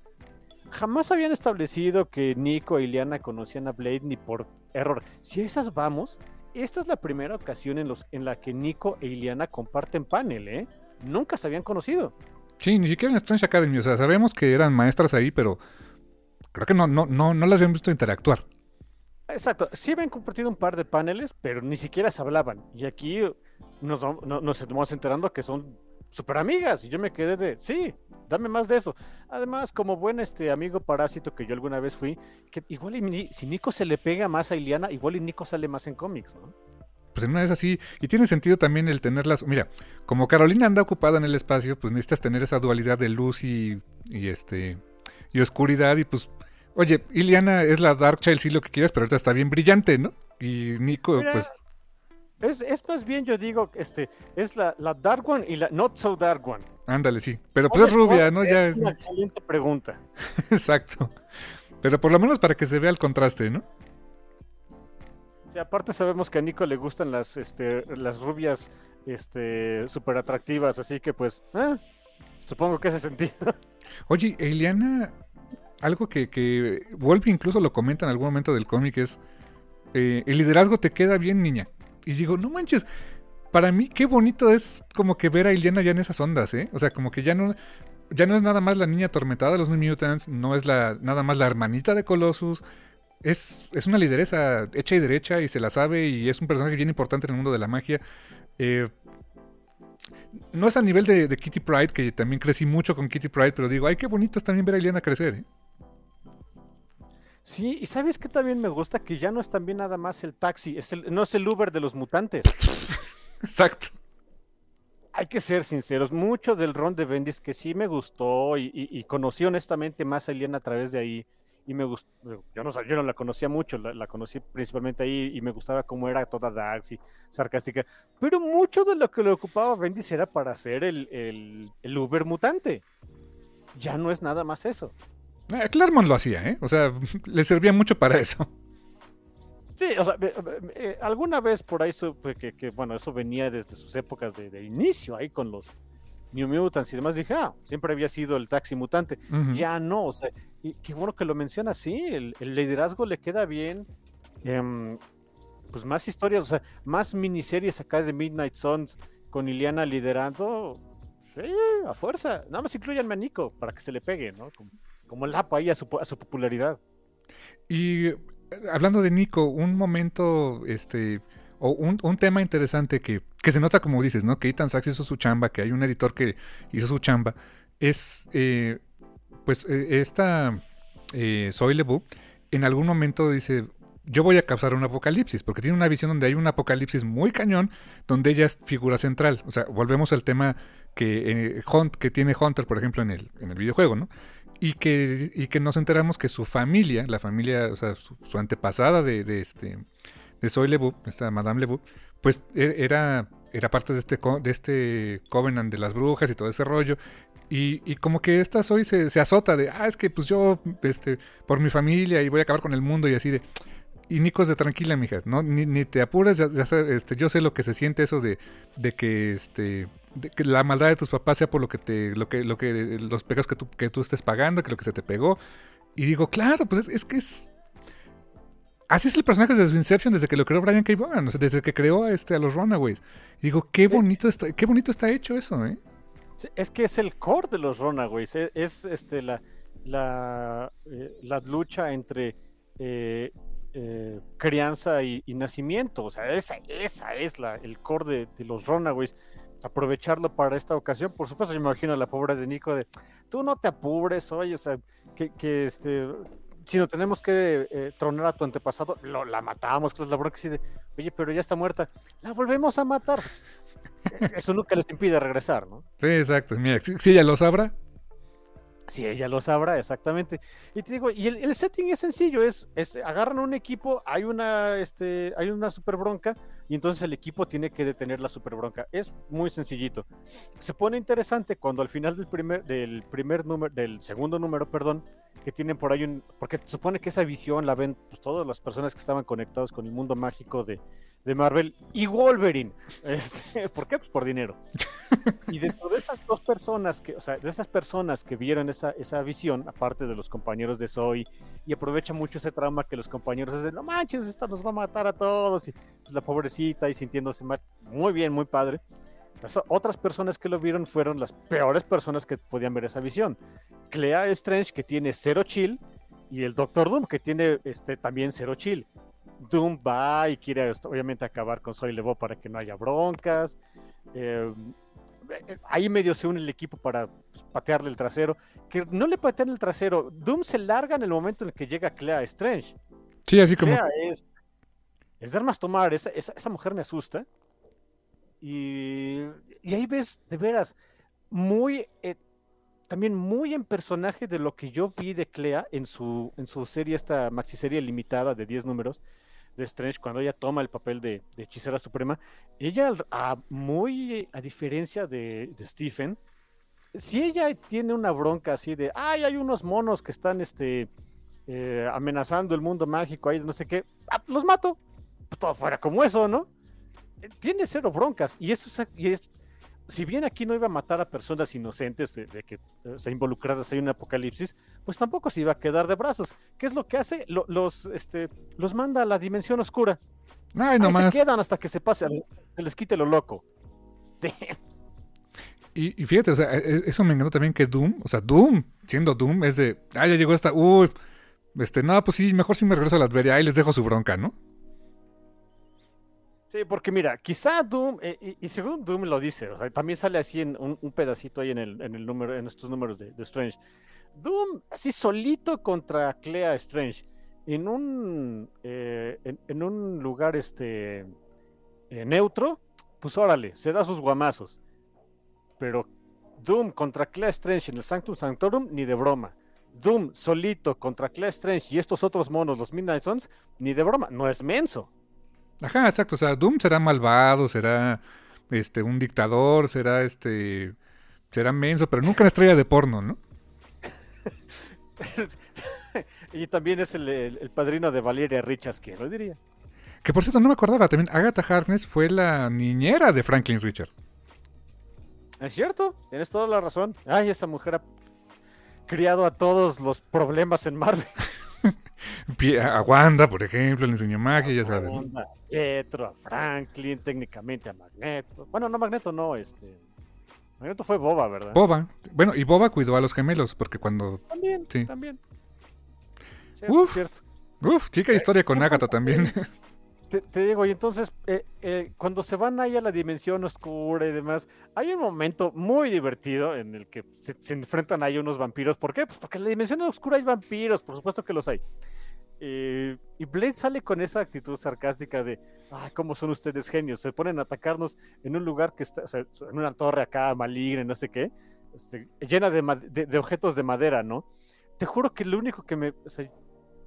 tan, tan tengo en, en, mente el papel de Wesley Snipes que dije, solo falta que le diga a estos vampiros, there's always some motherfucker trying to ice skate uphill, ¿no? exacto. Ándale. Eh, de, de, todos los diálogos que tuvo Wesley Snipes en las primeras dos películas, porque la tercera no pasó, este... Dios, es el que más, el que más tengo en la memoria, ¿eh? Ese y cuando están este, revisando el cadáver de uno de los este, ¿Cómo se llaman? De los Reapers, ¿no? ¿Qué es Norman? ¿Qué le hacemos al cuento? E-, era Norman Reedus, ¿no? El actor, el que, el que era el otro Norman Reedus era este, Scott o algo así se llamaba, ¿no? Que le decía así de, come on, Blade. Sí, sí. Sí. ah, y el, eh, ¿cómo se llama? The Blood Pack, cuando sale, obviamente, el actor fetiche de Del Toro, ¿no? Ah, sí, claro, claro. Este, Ron Perlman tiene que estar por ahí, por Y sale, ahí en Bloodpack sale este cuate, el que, el que salió en Rogue One, el que era el cieguito. No manches, neta, este, el de I'm with the Force and the Force is with me. Sí, sí, sí, el, este, para variar, el, arte marcialista de Bloodpack. Holy shit, mira nada más. ok. Sí, es el mismo, o sea, ah, el, el, mundo es un pañuelo y los este, asiáticos tienen como tres papeles en Hollywood. Y todos ahí este, bajo el amparo de Chris Christopherson, ¿no? Pero bueno. No, pero eso era completo, ¿no? Ah, sí, sí, digo, pero o sea, digo, eh, como elenco, ¿no? Ah, bueno, sí, o sea, era como que Wesley Snipes, Chris Christopherson y la banda. Que, que, no, a mí no se me olvida que Chris Christopherson, o sea, yo lo conocí por una película super cursi que le encanta a mi mamá. y ya cuando lo vi en Play dije, ah, su máquina, ¿qué onda? ¿no? ¿Qué, digo? Así es la vida. Está cañón. back to Midnight Suns, ¿no? Este. Em, también lo que. tiene también bastante. No sé. Se me hace muy entretenido del cómic. Es. Es un cómic de aventuras. No se complica la vida, ¿eh? Eh, no, a lo que va. Y, y tiene una misión muy clara, o sea, salir de la dimensión oscura para enfrentarse a este apocalipsis, pero tiene un twist interesante porque de alguna manera el apocalipsis, o sea, la visión del apocalipsis desató el apocalipsis, es un medio cíclico. Sí, sí, sí, sí, e- e- es el es jugar con ese tropo del, del eh, self-fulfilled prophecy. Sí, exacto. Y que mucho tiene que ver, o sea, y el, y el cómo se enteran de eso es por este personaje que yo había escuchado, no conocía, y que en las pocas páginas, o sea, en los pocos números de este cómic dije, ok, está chido y quiero saber más, que es Kushala. No sabía qué onda con ella. O sea, eh, digo, sí había escuchado la onda de que había otros Ghost Riders a través del, tiempo, me queda claro, eso ya lo habíamos visto. Pero esta chica, que además fue una este, hechicera suprema, pues Kushala eh, entiendo que es o sea, está desplazada en el tiempo. O sea, no, no, no es. No, no está 100% en nuestro, en nuestro timeline, ¿no? Sí, sí, sí, como que vive en, en distintos puntos del tiempo, o sea, en dos puntos del tiempo al mismo tiempo. Su tiempo de origen, que pues hay de los 1700, 800, 1800 me parece, y la época actual. Y me gustó el Y personaje, me cayó bien. Sí, eh, eh, es, es un personaje interesante, es un poco también. Yo leí, eh, yo nada más había leído una serie donde salía ella, precisamente Kushala Demon Rider, muy buena, eh, está súper pacheca, eso sí, súper fumada. Un poquito difícil de leer, precisamente por esa condición que tiene Kushala de nadar por todos lados, ¿no? Eh, pero está buena, sí me hizo un personaje interesantón y cuando supe que iba a estar en, este, en esta versión de Midnight Suns dije, ah, en vez de, otro Ghost Rider más sencillito, ok, como, como que se me hizo, es, es un personaje muy complejo para ponerlo en un setting tan sencillo. Ah, ya vimos por qué. Eh, en buena medida esto se resuelve por, por ella, ¿no? O sea, le- le- les, les voy a, a, este, ni modo, eh, un poquito el spoiler, pero ¿cómo hacen que el, que el apocalipsis no pase? Provocando el apocalipsis. Y Sí. aprovechando que Kushala anda en distintos del tiempo para regresar y evitarlo. de- Cuando sí pasa, regresar y evitarlo, ¿no? Es- exacto, o sea, fíjate que al igual que tú, eh, yo estaba disfrutando, o sea, disfruté mucho la serie, pero la estaba disfrutando como dices, ¿no? Pues es una historia de aventuras eh, que quiere aprovechar el, este, el bug de, de- de esta sinergia con el videojuego que va a vender un chorro de lana, que va a estar en, boca de todos, y vamos a ver cómo lo adaptamos o cómo, cómo llevamos esa idea al universo Marvel eh, de los cómics, al 616. Y dije, está bien, me está gustando, está entretenido. eh, dije, quién sabe cómo acabe, a medida que iba avanzando, dije, pues quién sabe qué vaya a acabar, pero estoy disfrutando mucho a los personajes, ¿no? Eso me estaba gustando mucho. Y cuando llegamos a este twist, dije, ok, el cómic tiene suficientes twists para decir, le, le metieron ca- más carnita y más cabeza a, a cómo resolver las cosas. Dije, ok, esto lo respeto, se usó de la manera adecuada y bien, y, y bien trabajada, ¿eh? Sí, exacto, como, como que sí le metieron cabeza. Sí. Eso, es- e- eso está padre, ¿no? O sea, sí es, es un cómic de aventuras, de superhéroes, o sea, es pues, para pasar el rato nada más. Pero no significa que de repente no le puedas meter un twist interesante, que voy a ser honesto, me hizo regresarme un par de páginas y de repente un número de, oye, sí es cierto, tienen razón. Ajá, exacto, o sea, también me, me quedé así de, "Mm, a ver, ¿cómo? Y ya, ya, o sea, ya le cachas. Y, y otra cosa, hablando del cómic, que también encontré en, pues digamos, en concordancia con, con, el, con la versión del juego, es el tema de las armaduras. O sea, acá, en ambos casos tienes que tener como, los personajes tienen una nueva imagen, armadura, eh, eh, ropas que los hacen diferentes a su versión a la que siempre conocemos. Acá, por ejemplo, quien se las, sea, quien se las hace, dije, eso se me hizo un detalle muy bonito y que se me hace muy normal. Es un hechicero supremo de otra dimensión o de otro, de otro universo que resulta que es Tony Stark. Y, y, ver, no se podían aguantar la escena de un hechicero supremo, Tony Stark, haciendo unas armaduras, este, en, golpeando a este, con un martillo en un yunque un pedazo de metal. Y dije, claro, o sea, ya eso ya es un staple ya de, de- de- de- desde Robert Downey Jr. para acá, ¿no? Sí, no, no puede haber una versión de Tony Stark sin que esté a- en, en la forja. Ajá, ajá, o sea, ya- seguro, mira, sí pasaba antes en los cómics, sí, claro, por supuesto, pero vamos a ser honestos, o sea, eh, ya cualquier escritor de cómics que, que- que tome a Tony Stark en, en- de- desde el 2007 para acá, ha de querer mostrar algo así en su cómic para que digan, miren, ¿se acuerdan de la película que les gustó tanto? Aquí allá hay de esto, ¿no? Y adivinen eh, cómo, eh, qué, qué animación sale cuando en el juego de Midnight Suns crea, o sea, te pones a forjar nuevas habilidades para tus personajes. Por supuesto, ya, ya me imagino. Inclu hay una parte dentro de tu base que se llama la forja. Claro que la hay. Nada más que hay un twist. Ahí quien le ayuda es Strange porque es una forja mágica. Claro, claro. Sí, sí, sí. Y- y Pero, tiene- pero sí, ves, pero ves a, a- a Tony dando martillazos a unas piezas de metal por su pollo. sí, a- acá fusionan la idea, ¿no? Es un hechicero supremo que resulta ser Tony Stark, ¿no? Eh, sí, es, un- bonito punto por ahí. Fíjate que lo que sí me... No quiero decir que me decepcionó, pero me hubiera gustado ver un poquito más del progreso que tiene este personaje. Es Nico con su magia. Sí. Para empezar, de- de- desde el primer momento en donde dice, ya puedo hacer magia, dije, fuck yeah. Ya con eso tengo, ¿no? Pero no deja de... eh, pero todo el tiempo, sí, eh, se- ella misma lo dice, me siento incompetente. Entiendo que Ethan Sachs, o sea, también me imagino que es parte del mandato editorial, sobre todo por quién es el editor en jefe, que es muy fan de los Runaways, que es Akira Yoshida. Ujú. Pues no, o sea, no, no, no se pudo tomar la libertad para desarrollar eh, completamente una nueva faceta de Nico eh, utilizando ya magia y, o sea, por ella misma y aprendiendo otros hechizos. No creo que haya tenido la libertad, no lo tomo mal por- eh, de su parte, ¿no? Que, que me hubiera encantado ver algo así, sí, por supuesto. Pero daba pie a momentos honestamente bastante divertidos. O sea, Nico de repente o sea, está aprendiendo magia, no sabe bien sumerio, quiere este, invocar el trueno, manda unas maripositas, quiere invocar unas bombas, manda unas canicas, o sea, dices, ok, ok. Al final se me hizo un poquitín cansado de, bueno, pero dejen a Nico ser pateatraseros, pero tiene cierto sentido también el que, el que eh, todavía no pueda ser acá la hechicera super badass que a mí me gustaría que fuera, ¿no? Y que mira, eso me da la esperanza de que venga otra serie de Runaways o venga otra iteración donde podamos ver esto de Nico y, y sea un punto más central, ¿sabes? O sea, pu- puede ser, o sea, si tienen la idea de explotar un poco más al personaje, lo podrían hacer en otra serie más dedicada a ella, ¿no? A su rol de Sister Grimm, ¿no? Exacto, porque esta serie no es dedicada 100% a ella. Ajá, Ese es el punto que hay que, que, pues todos los, los fans de, de cada uno de estos personajes, ¿no? Hay muchísimos fans de Ileana, eh, pero también, no, no, o sea, estuvieron muy contentos, estoy entendido que estuvieron muy contentos con la serie, pero también no podían esperar la, el superdesarrollo de Ileana porque no era nada más su serie.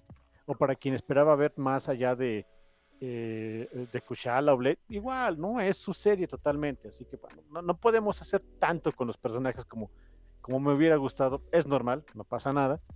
Eh, pero aún así hay buenos desarrollos, ¿no? Digo, Nico ya sabe, ya sabe usar magia. No será la, la hechicera más competente del universo Marvel, pero puede usar magia. Em, Iliana ya eh, eh, toma un, un rol mucho más de liderazgo, incluso que New Mutants, pero todavía no puede decir yo soy la líder de esto porque no era su serie, ¿no? Eh, Blade empieza a tomar más ese papel que tengo entendido que es lo que quieren lo- a lo que quieren llegar con él, que es como de mentor de otros personajes. eh, digo, supongo que en particular porque pues, va a salir su hija, que tiene una hija en estas semanas, pero todavía no pueden eh, eh, eh, embeberlo en ese rol pues, porque no es lo suyo, ¿no? O sea, va, lo entiendo, por supuesto, pero hay desarrollos, otros desarrollos también muy interesantes. El asunto que, que Iliana y Nico sean amigas me encanta. Y el que Iliana sea tan. em, eh, que apoye tanto a Nico de no te preocupes si eres la onda, o sea, quizás Norta no es la más poderosa, pero sé que le echas ganas. Hay un momento muy, muy padre al final, o sea, en el último número donde pues, Nico sabe, hay una enorme batalla y Nico sabe que no, no va a ser lo más útil del mundo. Y, y Liliana le dice, pues ve y protege a, a Zoe, o sea, te estamos encargando el futuro del mundo porque sé que puedes. Y Nico le dice, pues ok, voy a dar, o sea, gambate kudasai, no voy a hacer lo mejor que pueda. Y Liliana le responde, sé que lo harás. ¡Qué bonito! Sí, claro, o sea, es así como que. Sí, son, o sea, se siente esa amistad, se siente esa, esa progresión entre, entre ellas y. No sé, le da un rol importante. Le da, y, y- y vuelvo a lo mismo, esa protección que le brinda Nico a Zoe, tiene mucho sentido que sea ella quien la proteja. Porque ella vivió ese tipo de cosas. Aparte, tengo entendido que Zoe está en la edad que, que de, de cuando empezaron los Runaways, pues. sí, exacto. o sea, de 15, 16 años. O sea, imagínate lo que ha de sentir Nico de ver a esta niña que está con ese, con esa carga emocional de, de su familia maligna. Y decir, yo, yo era esta, ¿no?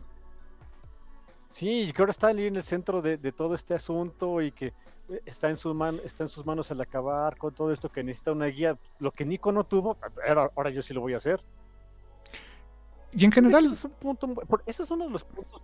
Dime, mi hermano. No, no, no, adelante, adelante, vas, Ah, bueno, nada más el comentario. Es uno de los puntos que más me han gustado siempre de, sobre todo el personaje de Nico. todo lo, amo a todos los Runaways, absolutamente a todos. Todos son mis niños, ¿no? Este, salvo con excepción de, Carolina y de Gert, porque entre mis niños no hay incesto, ni que fuera Game of Thrones. ok, ok, ok.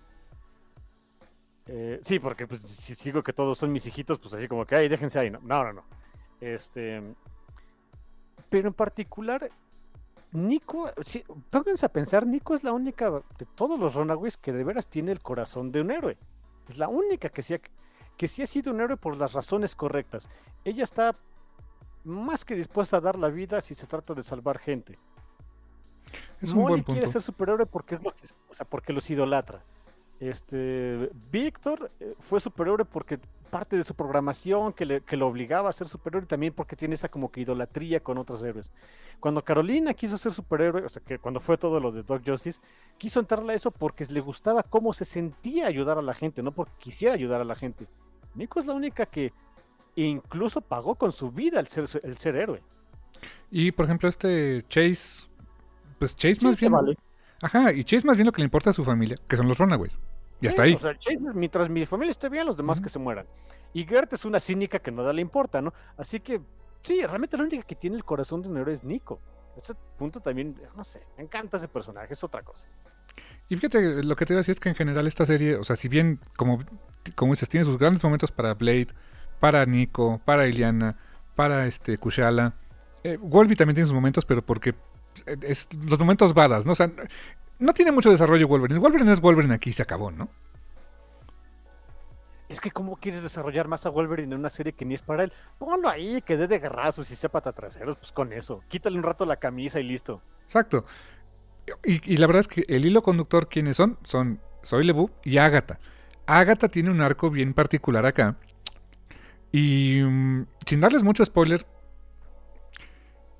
vamos a ponerlo así. Creo que necesitaban algo con lo que yo no sé si fue la intención, pero me suena mucho a eso es, oigan, viene una serie con Catherine Hahn eh, en, Disney Plus donde va a ser una gata, una gata Harness joven, o sea, no, no, no, una, no una anciana como, la, como en los cómics, sino una, una mujer relativamente joven, atractiva, pues, quiero algo así en el universo Marvel. Ah, usted, lo que usted diga, patrón, ¿no?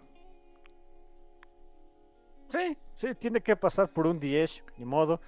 Pero sí tiene también un desarrollo bastante interesante en que, honestamente, empiezas viendo a una gata tratando de proteger eh, un poco más a Soy y termina por ser, honestamente, en, el mejor de los sentidos, quizá un, una wildcard, ¿eh?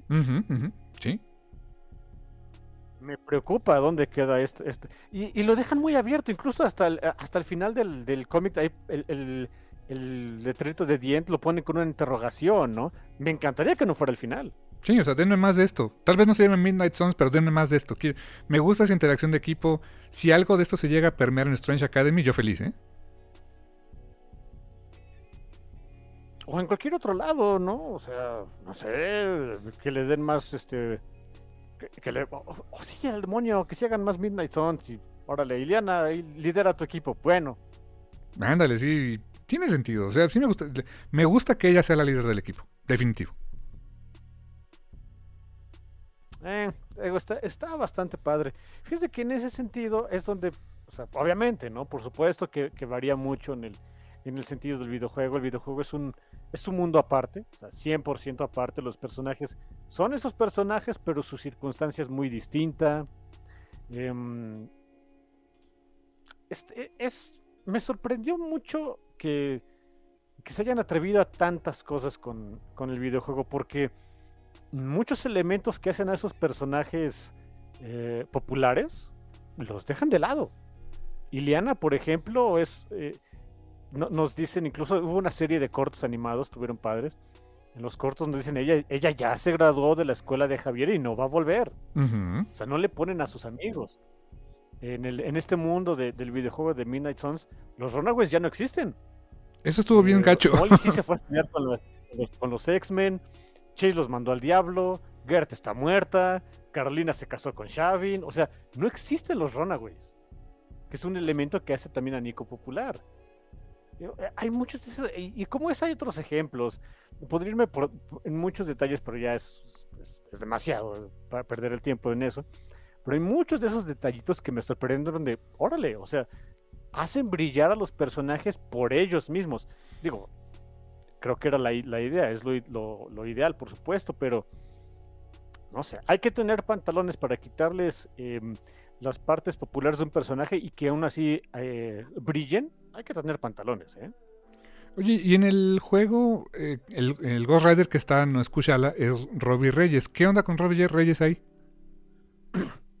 Robbie es básicamente el mismo, ¿eh? Pero eh, a diferencia de, de, los cómics, no ha tenido como que porque en los cómics, eh, Robbie ha tenido la, mentoría de muchos otros héroes. de, Johnny Blaze, entre ellos. Eh, Captain Marvel, Carol también, este, cuando estuvieron en el título de Avengers, fue como que su, eh, su mentora y quien la padrinó ahí en, los Avengers. Aquí no, aquí es mucho más novato y tiene todavía una obsesión un poco malsana con Johnny Blaze. Johnny Blaze es un infeliz, en fin. Um, lo, lo, sientes más joven y como que más en, tono con lo, con lo que se conoce, me gusta cómo le dicen el término, con los Young Sons, los jóvenes soles, o sea, básicamente Nico, Ileana y Robbie. Claro, ok, tiene sentido. Ellos son los que más se llevan. Y de hecho también en el juego está muy marcado quiénes son los Midnight Sons y quiénes son los Avengers. Midnight Sons estamos hablando de Blade, Magic, Nico, Robbie y su patrona, la, la caretaker, que es como que la dueña ahí de tu base, ¿no? Ahora sí que es tu, es tu casera. Y los Avengers, pues son los colados, ¿no? Y hay unos momentos muy padres ahí entre conflictos entre los dos equipos que no se llevan. Tú como personaje con tu Hunter, pues tienes que mediar entre ellos. Está padre esa parte, o sea, es, es una historia bastante bien desarrollada. Estuve viendo ahí unos comentarios. No me gusta mucho hacer eso, pero Uh, cedí, cedí honestamente para ver este, algunos videos de Midnight sobre todo porque decían muchas este, eh, opiniones positivas. Dije, bueno, o sea, yo le encuentro muchas cosas muy bonitas al juego. Quiero ver qué otras cosas positivas le encontró otras personas. Hay veces que sí cedo a eso. Normalmente lo, evito, pero eh, en esta ocasión di el brazo a torcer. Hubo un, comentario que me gustó mucho. Ni me acuerdo quién lo ve. O sea, luego veo videos random, ¿no? De que eh, en el juego sí eh, le, subieron el, eh, el, nerd, el nerd factor a, 11. Porque no nada más son superiores de Marvel. Son superiores de Marvel que están incluidos en un mundo que no se conoce mucho, que es el sobrenatural. Hay personajes que no se conocen mucho. Honestamente, el personaje menos conocido ahí es Nico. Esperemos que de aquí en adelante la gente se grabe su nombre porque es el mejor personaje jamás existido de Marvel en la historia, ¿no? Y si no me creen, no me importa. Em, no, digo, no solamente es eso. Es un juego basado en turnos, que eso es super nerd. Sí. No, nada más es un juego basado en turnos. Es un juego basado en turnos con cartas. Échale más nerd. Y que este, fuera del combate es, sin llegar a ser un dating sim, parece un dating sim. Fucking shit. Es super nerd el juego, ¿no? Dije, ah, neat. Y le ha ido bien al juego, la verdad, ¿eh? Le ha ido bastante bien. Los reviews son muy buenos, de que fue el mejor juego de Marvel del año, de que tenía mucho tiempo no se veía algo tan divertido. Eh, en ventas le ha ido bien. Eh, no sé cómo le vaya a ir ahora con, ya que están saliendo los DLCs, no sé qué también le vaya a ir al DLC. Yo puedo, les puedo decir, compré el pase de temporada, ¿no? Me ganó. Pase de temporada significa que ya compré todos los DLCs de manera adelantada. Eh, y te sale más barato así. O sea, si lo compras por adelantado, te va a salir más barato. El primer DLC es. Está, está chunky, o sea, está muy amplio. Es, no nada más tienes un nuevo personaje, que es Deadpool. Deadpool en videojuegos y en películas sí me entra. En cómics, más no. Eh, no solamente está, está el personaje nuevo, hay una nueva línea de historia, hay nuevos este, enemigos que son un dolor de trasero, son vampiros, y hay una este, un, nuevo enemigo acá canijo a derrotar, que es Sin, la hija de Red Skull. Holy shit, ¿sale, ¿sale ella? Sale Sin, o sea, es el, es el personaje a vencer en, el nuevo DLC. Yo sí me quedé de, holy shit, eso está bueno. Esa era la más era más celota que su jefe. O sea, no manches. Lo cual está canijo, ¿no? Sí, no, no, no, o sea, esa es una de las, creo que lo, estoy casi seguro que la, la creó la creó Brubaker o si no la, la, le dio carnita a Brubaker, pero eh, dije, ¿cómo pueden hacer más evil al Red Skull que es un maldito nazi? Ah, así. Su hija, sí, exactamente, sí. Ah, ñañaras, la infeliz. Y otra cosa que me, me, está llamando mucho la atención de este DLC, yo no pensé que se fueran a ir por ese derroteros. Miren, en el juego de Midnight Suns no hay romance como tal, o sea, sobre todo porque hay muchos, no exactamente menores de edad, pero personajes muy jóvenes con otros que no son jóvenes y se podría ver medio creepy. Así que se fueron por la segura y no hubo romance. Em, para no haber romance, los diálogos que, tiene Deadpool con otros personajes son súper sugestivos, bien ronchis, ¿eh? Oh my god, ok. sí, así como que de sí suenan bien. Perdón, pero a veces el triste Deadpool suena bien barrio, ¿eh? Es que es barrio, man. es que es barrio. O sea, yo no pensé que de veras. Y, así es, o sea, es lo que hemos conocido con, el personaje de Ryan Reynolds y la gente este, le gustó y amó, y por supuesto, pues lo mantienen, ¿eh? O sea, nomás no pensé que se fueran a ir por ahí. Sí, o sea, insisto, me, me pasa como a ti. O sea, Deadpool en cómics, meh Deadpool en cualquier otro medio, ah, fucking A. Sí, no, es, es raro que en otros medios sea muy divertido. No sé, en cómics no. Hay una nueva serie de Deadpool, no la he checado, no tengo ganas. Quizá me lea un número para ver si rompen el, maleficio, pero no creo, ¿eh? Honestamente no creo.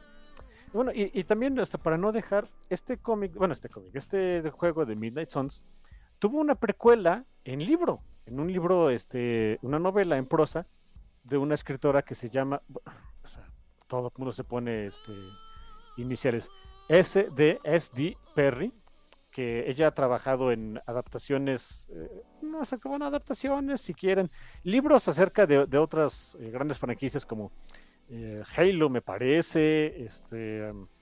Ah, por ahí está el currículum. O sea, son, ya había trabajado con muchas novelizaciones de videojuegos. Le encargaron hacer esta de Midnight Suns, que es una precuela obviamente no necesitan leerlo ni nada, ni mucho menos. Pero fíjense que está padre el ver una historia 100% enfocada en los Midnight Suns, o sea, en Blade, Nico, Ileana, Robbie y los sin Avengers. Y es una aventura de ellos, de cómo hacen su sinergia de equipo, el, enterarse más, pues cómo es este, cómo es el ambiente entre ellos, de, de dónde vienen, su background. Está interesante, ¿eh? Y te ayuda también como que a separar todavía más este mundo, o sea, el mundo de Midnight Suns del videojuego, del mundo de Midnight Suns del, de los cómics, del 616. Ahí estoy seguro que ha de haber personas que les hubiera gustado que estuviera todavía más embebido, ¿no? En, el 616. No sé, a mí me gusta que estén separados. Sí, y es que, eh, digo, yo conozco el juego por ti, por lo que, por lo que he leído y todo ese rollo. Mm, como que llevarte más de eso al 616, no lo creo. Eh, o sea, tendrías que romper muchas cosas para que funcionara así la historia, ¿no? Sí, como que no, creo que se mezclen también. Llevarte cosas tan, ya más del juego hacia los cómics, o sea, para que estuviera este, el personaje de Caretaker y el cómo es Agatha Harkness en el juego, que sí sale ella, este, y, trasladarla a los cómics, chocaría demasiado. Eh, el crearte a Hunter chocaría demasiado. Aparte, Hunter es. la, dificultad cuando haces un juego donde personalizas a tu, a tu personaje es que cada Hunter es distinto. mi Hunter es. Es medio canija, ¿eh? O sea, no, no es la amiga de todo el mundo. Ella es más bien amiga de Nico, Iliana y, y Robbie y los demás. Pues sí, te hago caso, ¿no? Y, pues, eh, eh, te puse los puntos de amistad porque me gustan, me gustó sacar los, los trajes de Midnight son de todos, pero pues así como que me caiga súper bien. Mira, honestamente a quien... No es que no lo soporte, pero... Entre que no sé jugar con él y que es medio... Este... Santurrón Strange, ¿eh? ¿Serio? ¿Es medio Santurrón? No Santurrón, sino en el... Es que es el hechicero supremo, él no quiere que la magia se corrompa y no sé qué, y bla, bla. Yeah, I get it. Pero la magia, la magia oscura también es divertida, dude. Pero como dices, o sea, cada Hunter es diferente. De hecho, en los cortos animados, por ejemplo, tienen la ventaja de que pues nada más dicen, este, a child was born, punto. O sea, tú, eh, no, no Sí, tiene, no tiene un género, no, no especifican, ¿no? Así que desde, desde ahí, ¿no? Por ejemplo, otra cosa que, mira, no. No sé, eh, hay unas cositas que sí me gustaría que se trasladaran. Fíjate que en el juego de Midnight Suns, una, una amistad que yo no. yo cuando se empezaba a dar, yo dije, no, esto me hace cortocircuito, pero después me cayó el 20 de que no hace todo el sentido del mundo. Y Liana se hace muy amiga del Cap, ¿Y Liana es esa amiga del Cap en el juego? al grado de que dice, él es, él es el Avenger buena onda, ¿no? ¿Y por qué? Porque el Cap la trata como un ser, como un ser humano, como, no como, ni como un arma, ni como la niña del demonio, eh, sino que le dice, oye, eres fregona, tienes, eres poderosa, tienes dotes de, de liderazgo, no quieres ser Avenger. O sea, sí, o sea, y, y- y- y- y le trata como que de guiarla en, en la- en combate sin ser este, eh, eh, sin disminuir su, la, la habilidad de Iliana y, y todo eso. Y a Iliana le gusta eso de, sí, me trata de igual. ah, es el buen Steve. Es que eso me encanta de Steve, porque en los cómics también siempre ha sido así, ¿sabes? Exacto, y tiene sentido, ¿no? Que Steve siempre, siempre quiera sacar lo mejor de, de, de quien lo acompaña, sobre todo cuando se trata de, de alguien joven, como Bucky. O en su momento, sí, Bucky, por supuesto. En su momento hasta Spider-Man. Spider-Man siempre lo volteó a ver así como que, no manches, es el Capitán América y me trata como, pues como, como, como un igual, como un superhéroe. No, no, no me ve para abajo como este menso de Stark, ¿no? Sí, sí, exacto. O sea, es, es muy interesante esa parte.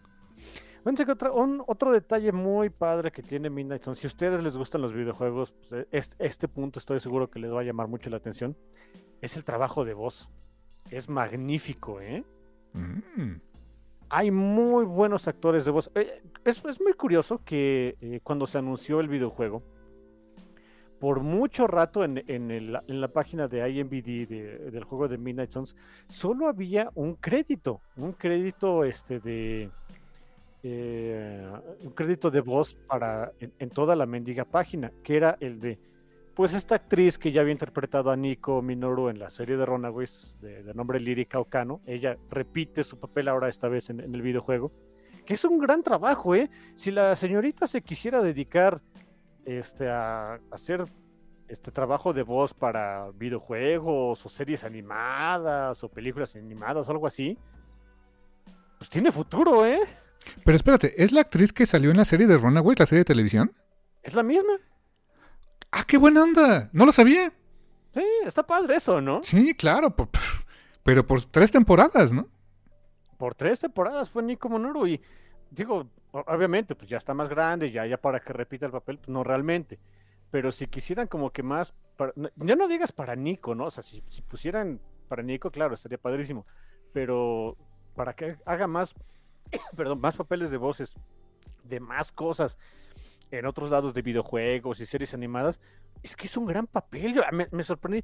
Es difícil, no, no, no se crean, hacer trabajos de voz, tengo entendido que es difícil y es muy distinto a la actuación. O sea, sí requiere saber de actuación, por supuesto, pero es un set de, de habilidades eh, diferentes a, a la de actuar frente a una cámara. Sí, sí, sí.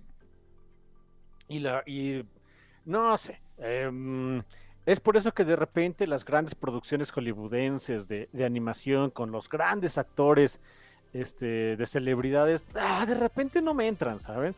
De- la- no siempre los trabajos de voz son de lo mejor, a veces se sienten forzadones, no sé, o, o- o tardan tiempo en, que, en que agarren una, un rapport suficiente. ¿Sabes con cuál me pasó?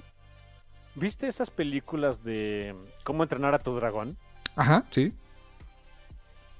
El personaje principal lo interpreta Jay Baruchel, que es un actor, es un comedi fue comediante y es actor hollywoodense. Por momentos en la primera película, híjole, suena muy acartonado el pobre, el pobre hombre. En la segunda película, cómo creció con el personaje, ¿eh? También se las lleva, es, un- es excelente. O sea, digo, no siempre, no siempre se da que el que rápidamente este, bien de, de actuar en escena, tú ahí eh, tu cuerpezote frente de la cámara, a estar en, una, en un boot ahí eh, dándole voz a alguien, no siempre se da. Y Lírica Ocano, la verdad, me sorprendió mucho en ese sentido. Em, hay otros grandes trabajos de voz que, digo, si saben de videojuegos, les va a sonar, ¿no? Matthew Mercer, este, de Critical Role, de, sale en Vox Máquina, es el elfo este, por cierto. Ah, Este, claro. Vax. Vax, ajá. Él es Matthew Mercer, él es la voz, cuando tu Hunter es hombre, él es la voz. ¿Y cuando es mujer, quién es? Es una actriz que yo no conocía, se llama Elizabeth Grulon. Mm, ok. No la conozco, pero hace de muy buen trabajo. También de ese grupo, ese grupito, ¿no? De, de actores de doblaje de, de Vox Máquina. eh, Laura Bailey, una de las actrices de, de- de voces más prolíficas en el mundo de los videojuegos. Ella es la voz de Magic. es genial. En este, para que sepas, en, en Vox Máquina es la hermana de Vax, Vex. Oh, ok. Sí le queda. Me gusta. Sí, sí, sí. Sí, Y, y como y le tiene que hacer su acento fake Russian, sí, sí. no sí. se escucha tan mal, ¿eh? O sea, de repente hacerle como que el acento fake Russian es de. "Ah, I don't know. Pero no, le queda bien, le queda bien. Se sigue escuchando fake Russian, pero le queda bien. Em, también, insisto, si está en el mundo de los videojuegos, el que me sorprendió cuando escuché la voz de Steve Rogers, dije, este cuate lo conozco. Es Brian Bloom, uno de los personajes que hizo, eh, a uno de los mejores personajes en la franquicia de Dragon Age, que es Barik Tetras. Estoy seguro que ya saben, si, si saben, si conocen el, mundo de esto, saben perfectamente quién es. Pues, También hace un gran papel. Y lo que me sorprendió es que mi hermano, cuando estuve, cuando estuvimos ahí en, en la casa, estábamos, pues, fue mi cumpleaños, este, me acompañó mi hermano un ratito ahí en la casa y además estábamos, puse ahí el juego para ver cómo, pues, cómo era todo este asunto. Y sale Blade, me mi hermano, oye, se me hace conocida la voz. Yo pensé que era otra persona, ahorita no me acuerdo el nombre del actor, pero, pero creí que era un actor de, de voz también, de, doblaje que hacía, que hizo este, que salió en Cyberpunk Runners, que hizo muchas voces en Skyrim. Pensé que era él, porque tiene una inflexión parecida. Conforme avanzó el juego, tenía otra, otro tono de voz y dije, no, sí es cierto, ese es otro cuate, ¿por qué ta-?" Pero también, dice, y dije, ¿por qué le sonó conocido a mi hermano? Buscando los créditos, eh, Blade lo interpreta Michael J. White. ok, Spawn. ¿qué es Spawn? Y sabes qué, Em, si ves, o sea, tú me dijiste que, qué lástima que, el, que Michael J. White, J- Michael J. White ahorita no pudiera hacer a Blade. Bueno, en parte porque está Ma- Mahershala Ali, ¿no? Pero que porque ya está grande el señor y no sé qué. Dude, ves a Michael J. White ahorita y dirías, este cuate es Blade. Hizo un cosplay. ja, ok. Hizo un cosplay de Blade en sus redes sociales. Vi la foto y dije, dije Michael J. White, como- y, y algo así publicó de, de, como que le encantaba la idea de ser Blade, ¿no? Y dije, oye, un momento, ¿pero qué no estaba Mahershala Ali? Dije, pero pues está idéntico, o sea, sí la arma. Y, y ya cuando me dijiste que, que hace la voz ahí en, en Midnight Suns, dije, pues ahora entiendo. Pero de veras que sí le queda de... Mira, si un día quisieran hacer una película de un Blade donde le va a ceder el manto a su hija, Michael J. White. No, no question, ¿eh? Sí, no manches, está, para empezar está entero el dude, o sea, es Sí. este, tiene ahí un, algo, algo de un contrato con una compañía de fitness y no sé qué, o sea, está, quiero ese físico, sin hacer el trabajo, ¿no? Este, eh, y número dos, o sea, físicamente lo ves y dices, sí, claro, este es Blade. Sí. Que por cierto, eh, digo, Blade me encanta como personaje y todo, pero yo no sabía que tiene el nombre más nerd del mundo. El, o sea, el, el nombre de civil de Blade. Sí, yo no, yo no lo conocí, yo no sabía que tenía nombre. Yo sí sabía, pero no sabía cómo se llama. ¿Cómo se llama? Es Eric Brooks. Eric. Sí, sí, sí. Ok. Es lo más nerdo del mundo. Y, y- y, por supuesto, y de, y de dónde viene el cuate de Brooklyn? Santo Dios. Tiene todo el sentido del mundo, ¿eh? Dijo, pero sí decide, Eric, el, el, el The Daywalker, el, el cazador de vampiros, Vampir. ¿Te llamas Eric? ¿No te quieres cambiar el nombre? Mira, antes no le pusieron Eric Draven porque ya estaba ocupado, ¿eh? ¿Cómo? Eric Draven, Ah, chis, ¿eso qué es? el cuervo. Es el azotadísimo Ah, del santo cuervo. A ver, e- el, el Revenant por excelencia, el Emo mayor, ¿se llama Eric? Eric Draven. ¿No se quiso cambiar el nombre? O sea, No, los- no sé por qué. No tengo nada en contra del nombre de Eric, salvo que no se escucha Badass ni por error. Sí, no, se me hace más un nombre como de. Pues sí, ñoño, pero también como tal vez como de la realeza al príncipe Eric, de la sirenita. No, yo lo relaciono como este. El, el- este. El chamaco ñoño de los suburbios. Yo tenía un amigo en la secundaria que era el chamaco ñoño también, se llamaba Eric. Bueno, ahí está. sí, pues sí. Así que, ay, no sé. Digo, cuando me enteré que sí se llama Blade, me quedé de. "Pff, ok, como digan. Luego Brooks, o sea, también es como que. Bueno, sí se oye barrio. Brooks se oye medio barrio, más o menos, ¿eh? Sí, no, decir, dices de Brooklyn, Brooks. Ah, ok, ok. Pero Eric, te buleaban, ¿verdad? Sí, no, no, no sé, necesitaba un nombre. Es que, por ejemplo, ves un nombre como Luke Cage y dices, no, sí, tú sí eres badass, ¿no? Bueno, te llamas Lucas, pero te dicen Luke, ¿no? Mira, ves a Luke Cage y dices, no, claro, sí, hace todo el sentido del mundo. Este. te- tener tu aliteración, ¿no? Jessica Jones. La, la versión moderna dices, ah, sí, hace todo el sentido del mundo. Jessica Jones ah, inspira terror en el eh, corazón de los vendedores de alcohol, ¿no? Claro. Pero Eric, ¿es en serio? Ah, en fin. Eh, no sé, es como si alguien se llamara Mortimer, ¿no? O sea, y fuera acá un, no sé, un, dic- un dictador, El una cosa así, Eric ¿no? que se me hace es Eric Lensher. Ah, bueno, sí, ese sí se, badass y todo, pero, pues sí. Es Pero Magneto. el del cuervo no se escucha pagas tampoco ni por error. No, no, no. No, y perdón para quien sea muy fan del cuervo, pero la neta, yo compré una vez ese cómic y lo tuve que vender porque no me gustó. Ah, ok. O sea, compré el TPB, o sea, lo leí todo y yo dije, o sea, entiendo, o sea, las circunstancias por las que hicieron ese cómic están horribles, entiendo por qué hizo ese cómic, me quedó claro, entiendo su valor histórico, no es para mí, este, lo, lo acabé vendiendo. Y mira, quedó en buenas manos porque al quien le- a quien se lo vendí es un super fan del cuervo y dije, está bien, perfecto, disfrútalo, hijo. Ah, así pasa, ¿no? no hay cosas que no nos entran. Ni modo. Oye, y este, ¿qué te iba a decir de, eh, de, de- también de, de la novela de Midnight Suns? Como dices, es precuela, si es nada más enfocada en ellos. Pregunta, ¿daría para que hubiera otra novela o algo más en el pasado de los Midnight Suns? Mm, no, no, porque realmente en donde acaba la novela, esta, esta novelización que se llama este. ah, desde, aquí estoy, desde aquí estoy viendo, dice. Infernal Rising, hasta el nombre, ¿no? Oh, ok. Donde acaba, empieza el juego. Oh, ok, ok. Así que no, no realmente. Quizá todavía irse más atrás, ¿no? Pero ya qué chiste, ¿no? Ahí te va otra pregunta más canija. Eh, ¿Midnight Suns da para que hubiera una secuela? El final del juego de Midnight Suns es un cliffhanger espantoso y bonito. Que ojalá haya una secuela, porque si no me voy a quedar bien erizo. Oh, ok. Ok, o sea, sí, sí, da, sí da para ello. Sí, por supuesto. El, el- el mero final, que es un, es un. Muy al estilo de Marvel, ¿eh? Al final de los créditos hay una escena extra, ¿no? Claro que tenía que haber. Este, Por supuesto que eh, es un cliffhanger. Así me quedé de. ¡Ah, fucking shit! Ok, tiene que haber una secuela. Eh, Lo malo es que ese va si hubiera una secuela, si está en planes, va a tardar. O sea, ¿cuánto tardaron con este juego, no? El tiempo de desarrollo de juegos AAA es muy largo. Sí. Técnicamente no ha acabado el de este, porque todavía tienen que lanzar las versiones para consolas anteriores, PlayStation 4 y Xbox One. Y también el, pues digamos que este, el, eh, el live shell de este título todavía le cuelga, ¿no? Como dices, viene, está el Season Pass, hay más DLCs. O sea, va, va para largo que quieran retomar con, con una secuela, un jue- juego completamente nuevo, ¿no?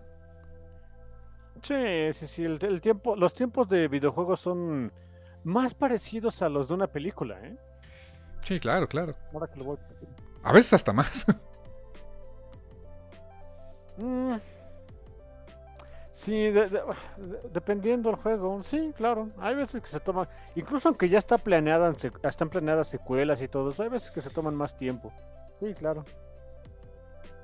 Digo, ahí, ahí tenemos el caso de Dragon Age, ¿no? De 2014 para acá y todavía no veo cuándo sale un nuevo juego. oh, Elder Scrolls. Bueno, pero ese ya es este. Ese ya es insulto, ¿no? sí, sí, pues sí. 2011 fue, ¿no? El Skyrim, creo. El de Scroll 5, ¿no? 2011. ¿Y, y, de, qué, de qué ha vivido Bethesda? De, de, portearlo a cuanta, nueva, a cuanta consola y sistema haya. Es su Final Fantasy VII, ¿no? Que mira, me encanta el Brujero 3, me encanta CD Projekt Red, pero después de, de, de Cyberpunk, este es su, su, otro proyecto fue portear este eh, el Brujero 3 de Witcher 3 para consolas de nueva generación, ¿eh? Si de, ah, quieren dinero, ¿eh? Sí, pues digo, e, es, eso es su Final Fantasy VII. Eh, está cañón. En fin, sí, vale mucho. Mire, si tienen la, la, oportunidad, o sea, entiendo que el mundo de los videojuegos es bien caro, de veras, está bien canijo, yo lo sé. Eh, me gustan mucho, de veras. Tuve la, la, Voy a contar una pequeña anécdota ahorita porque se me hace muy apropiada. Um, en noviembre salió el juego de uh, God of War Ragnarok. Lo estuve jugando casi todo noviembre hasta que, lo compré un poquito después de que salió. Me gustó mucho, está, padrísimo, por supuesto. Lo puse en pausa porque salió el de Midnight Suns. Y me puse a jugar todo Midnight Suns porque me, atrapó el desgraciado juego. Yo, jamás había jugado algo así de, por turnos y, por, con cartas menos. Y aún así me atrapó canijo. Um, acabo Midnight Suns, que es un, es un juego, para empezar es un juego fantástico. El, el, gameplay es, es genial. La, las, las, misiones finales, en particular la última misión es, es estupenda, de veras. El, que diseñó ese, la forma en la que te, enfrentas a esa misión final es, es magnífica, sumamente difícil, de veras, sí medio infierno. Uh, y el final es está canijo, de ver así lo, sientes, es muy emocional, está muy bien escrito el, insisto, el, eh, el, el, cliffhanger de esa escena extra, oh, es, otra cosa, es magnífico también.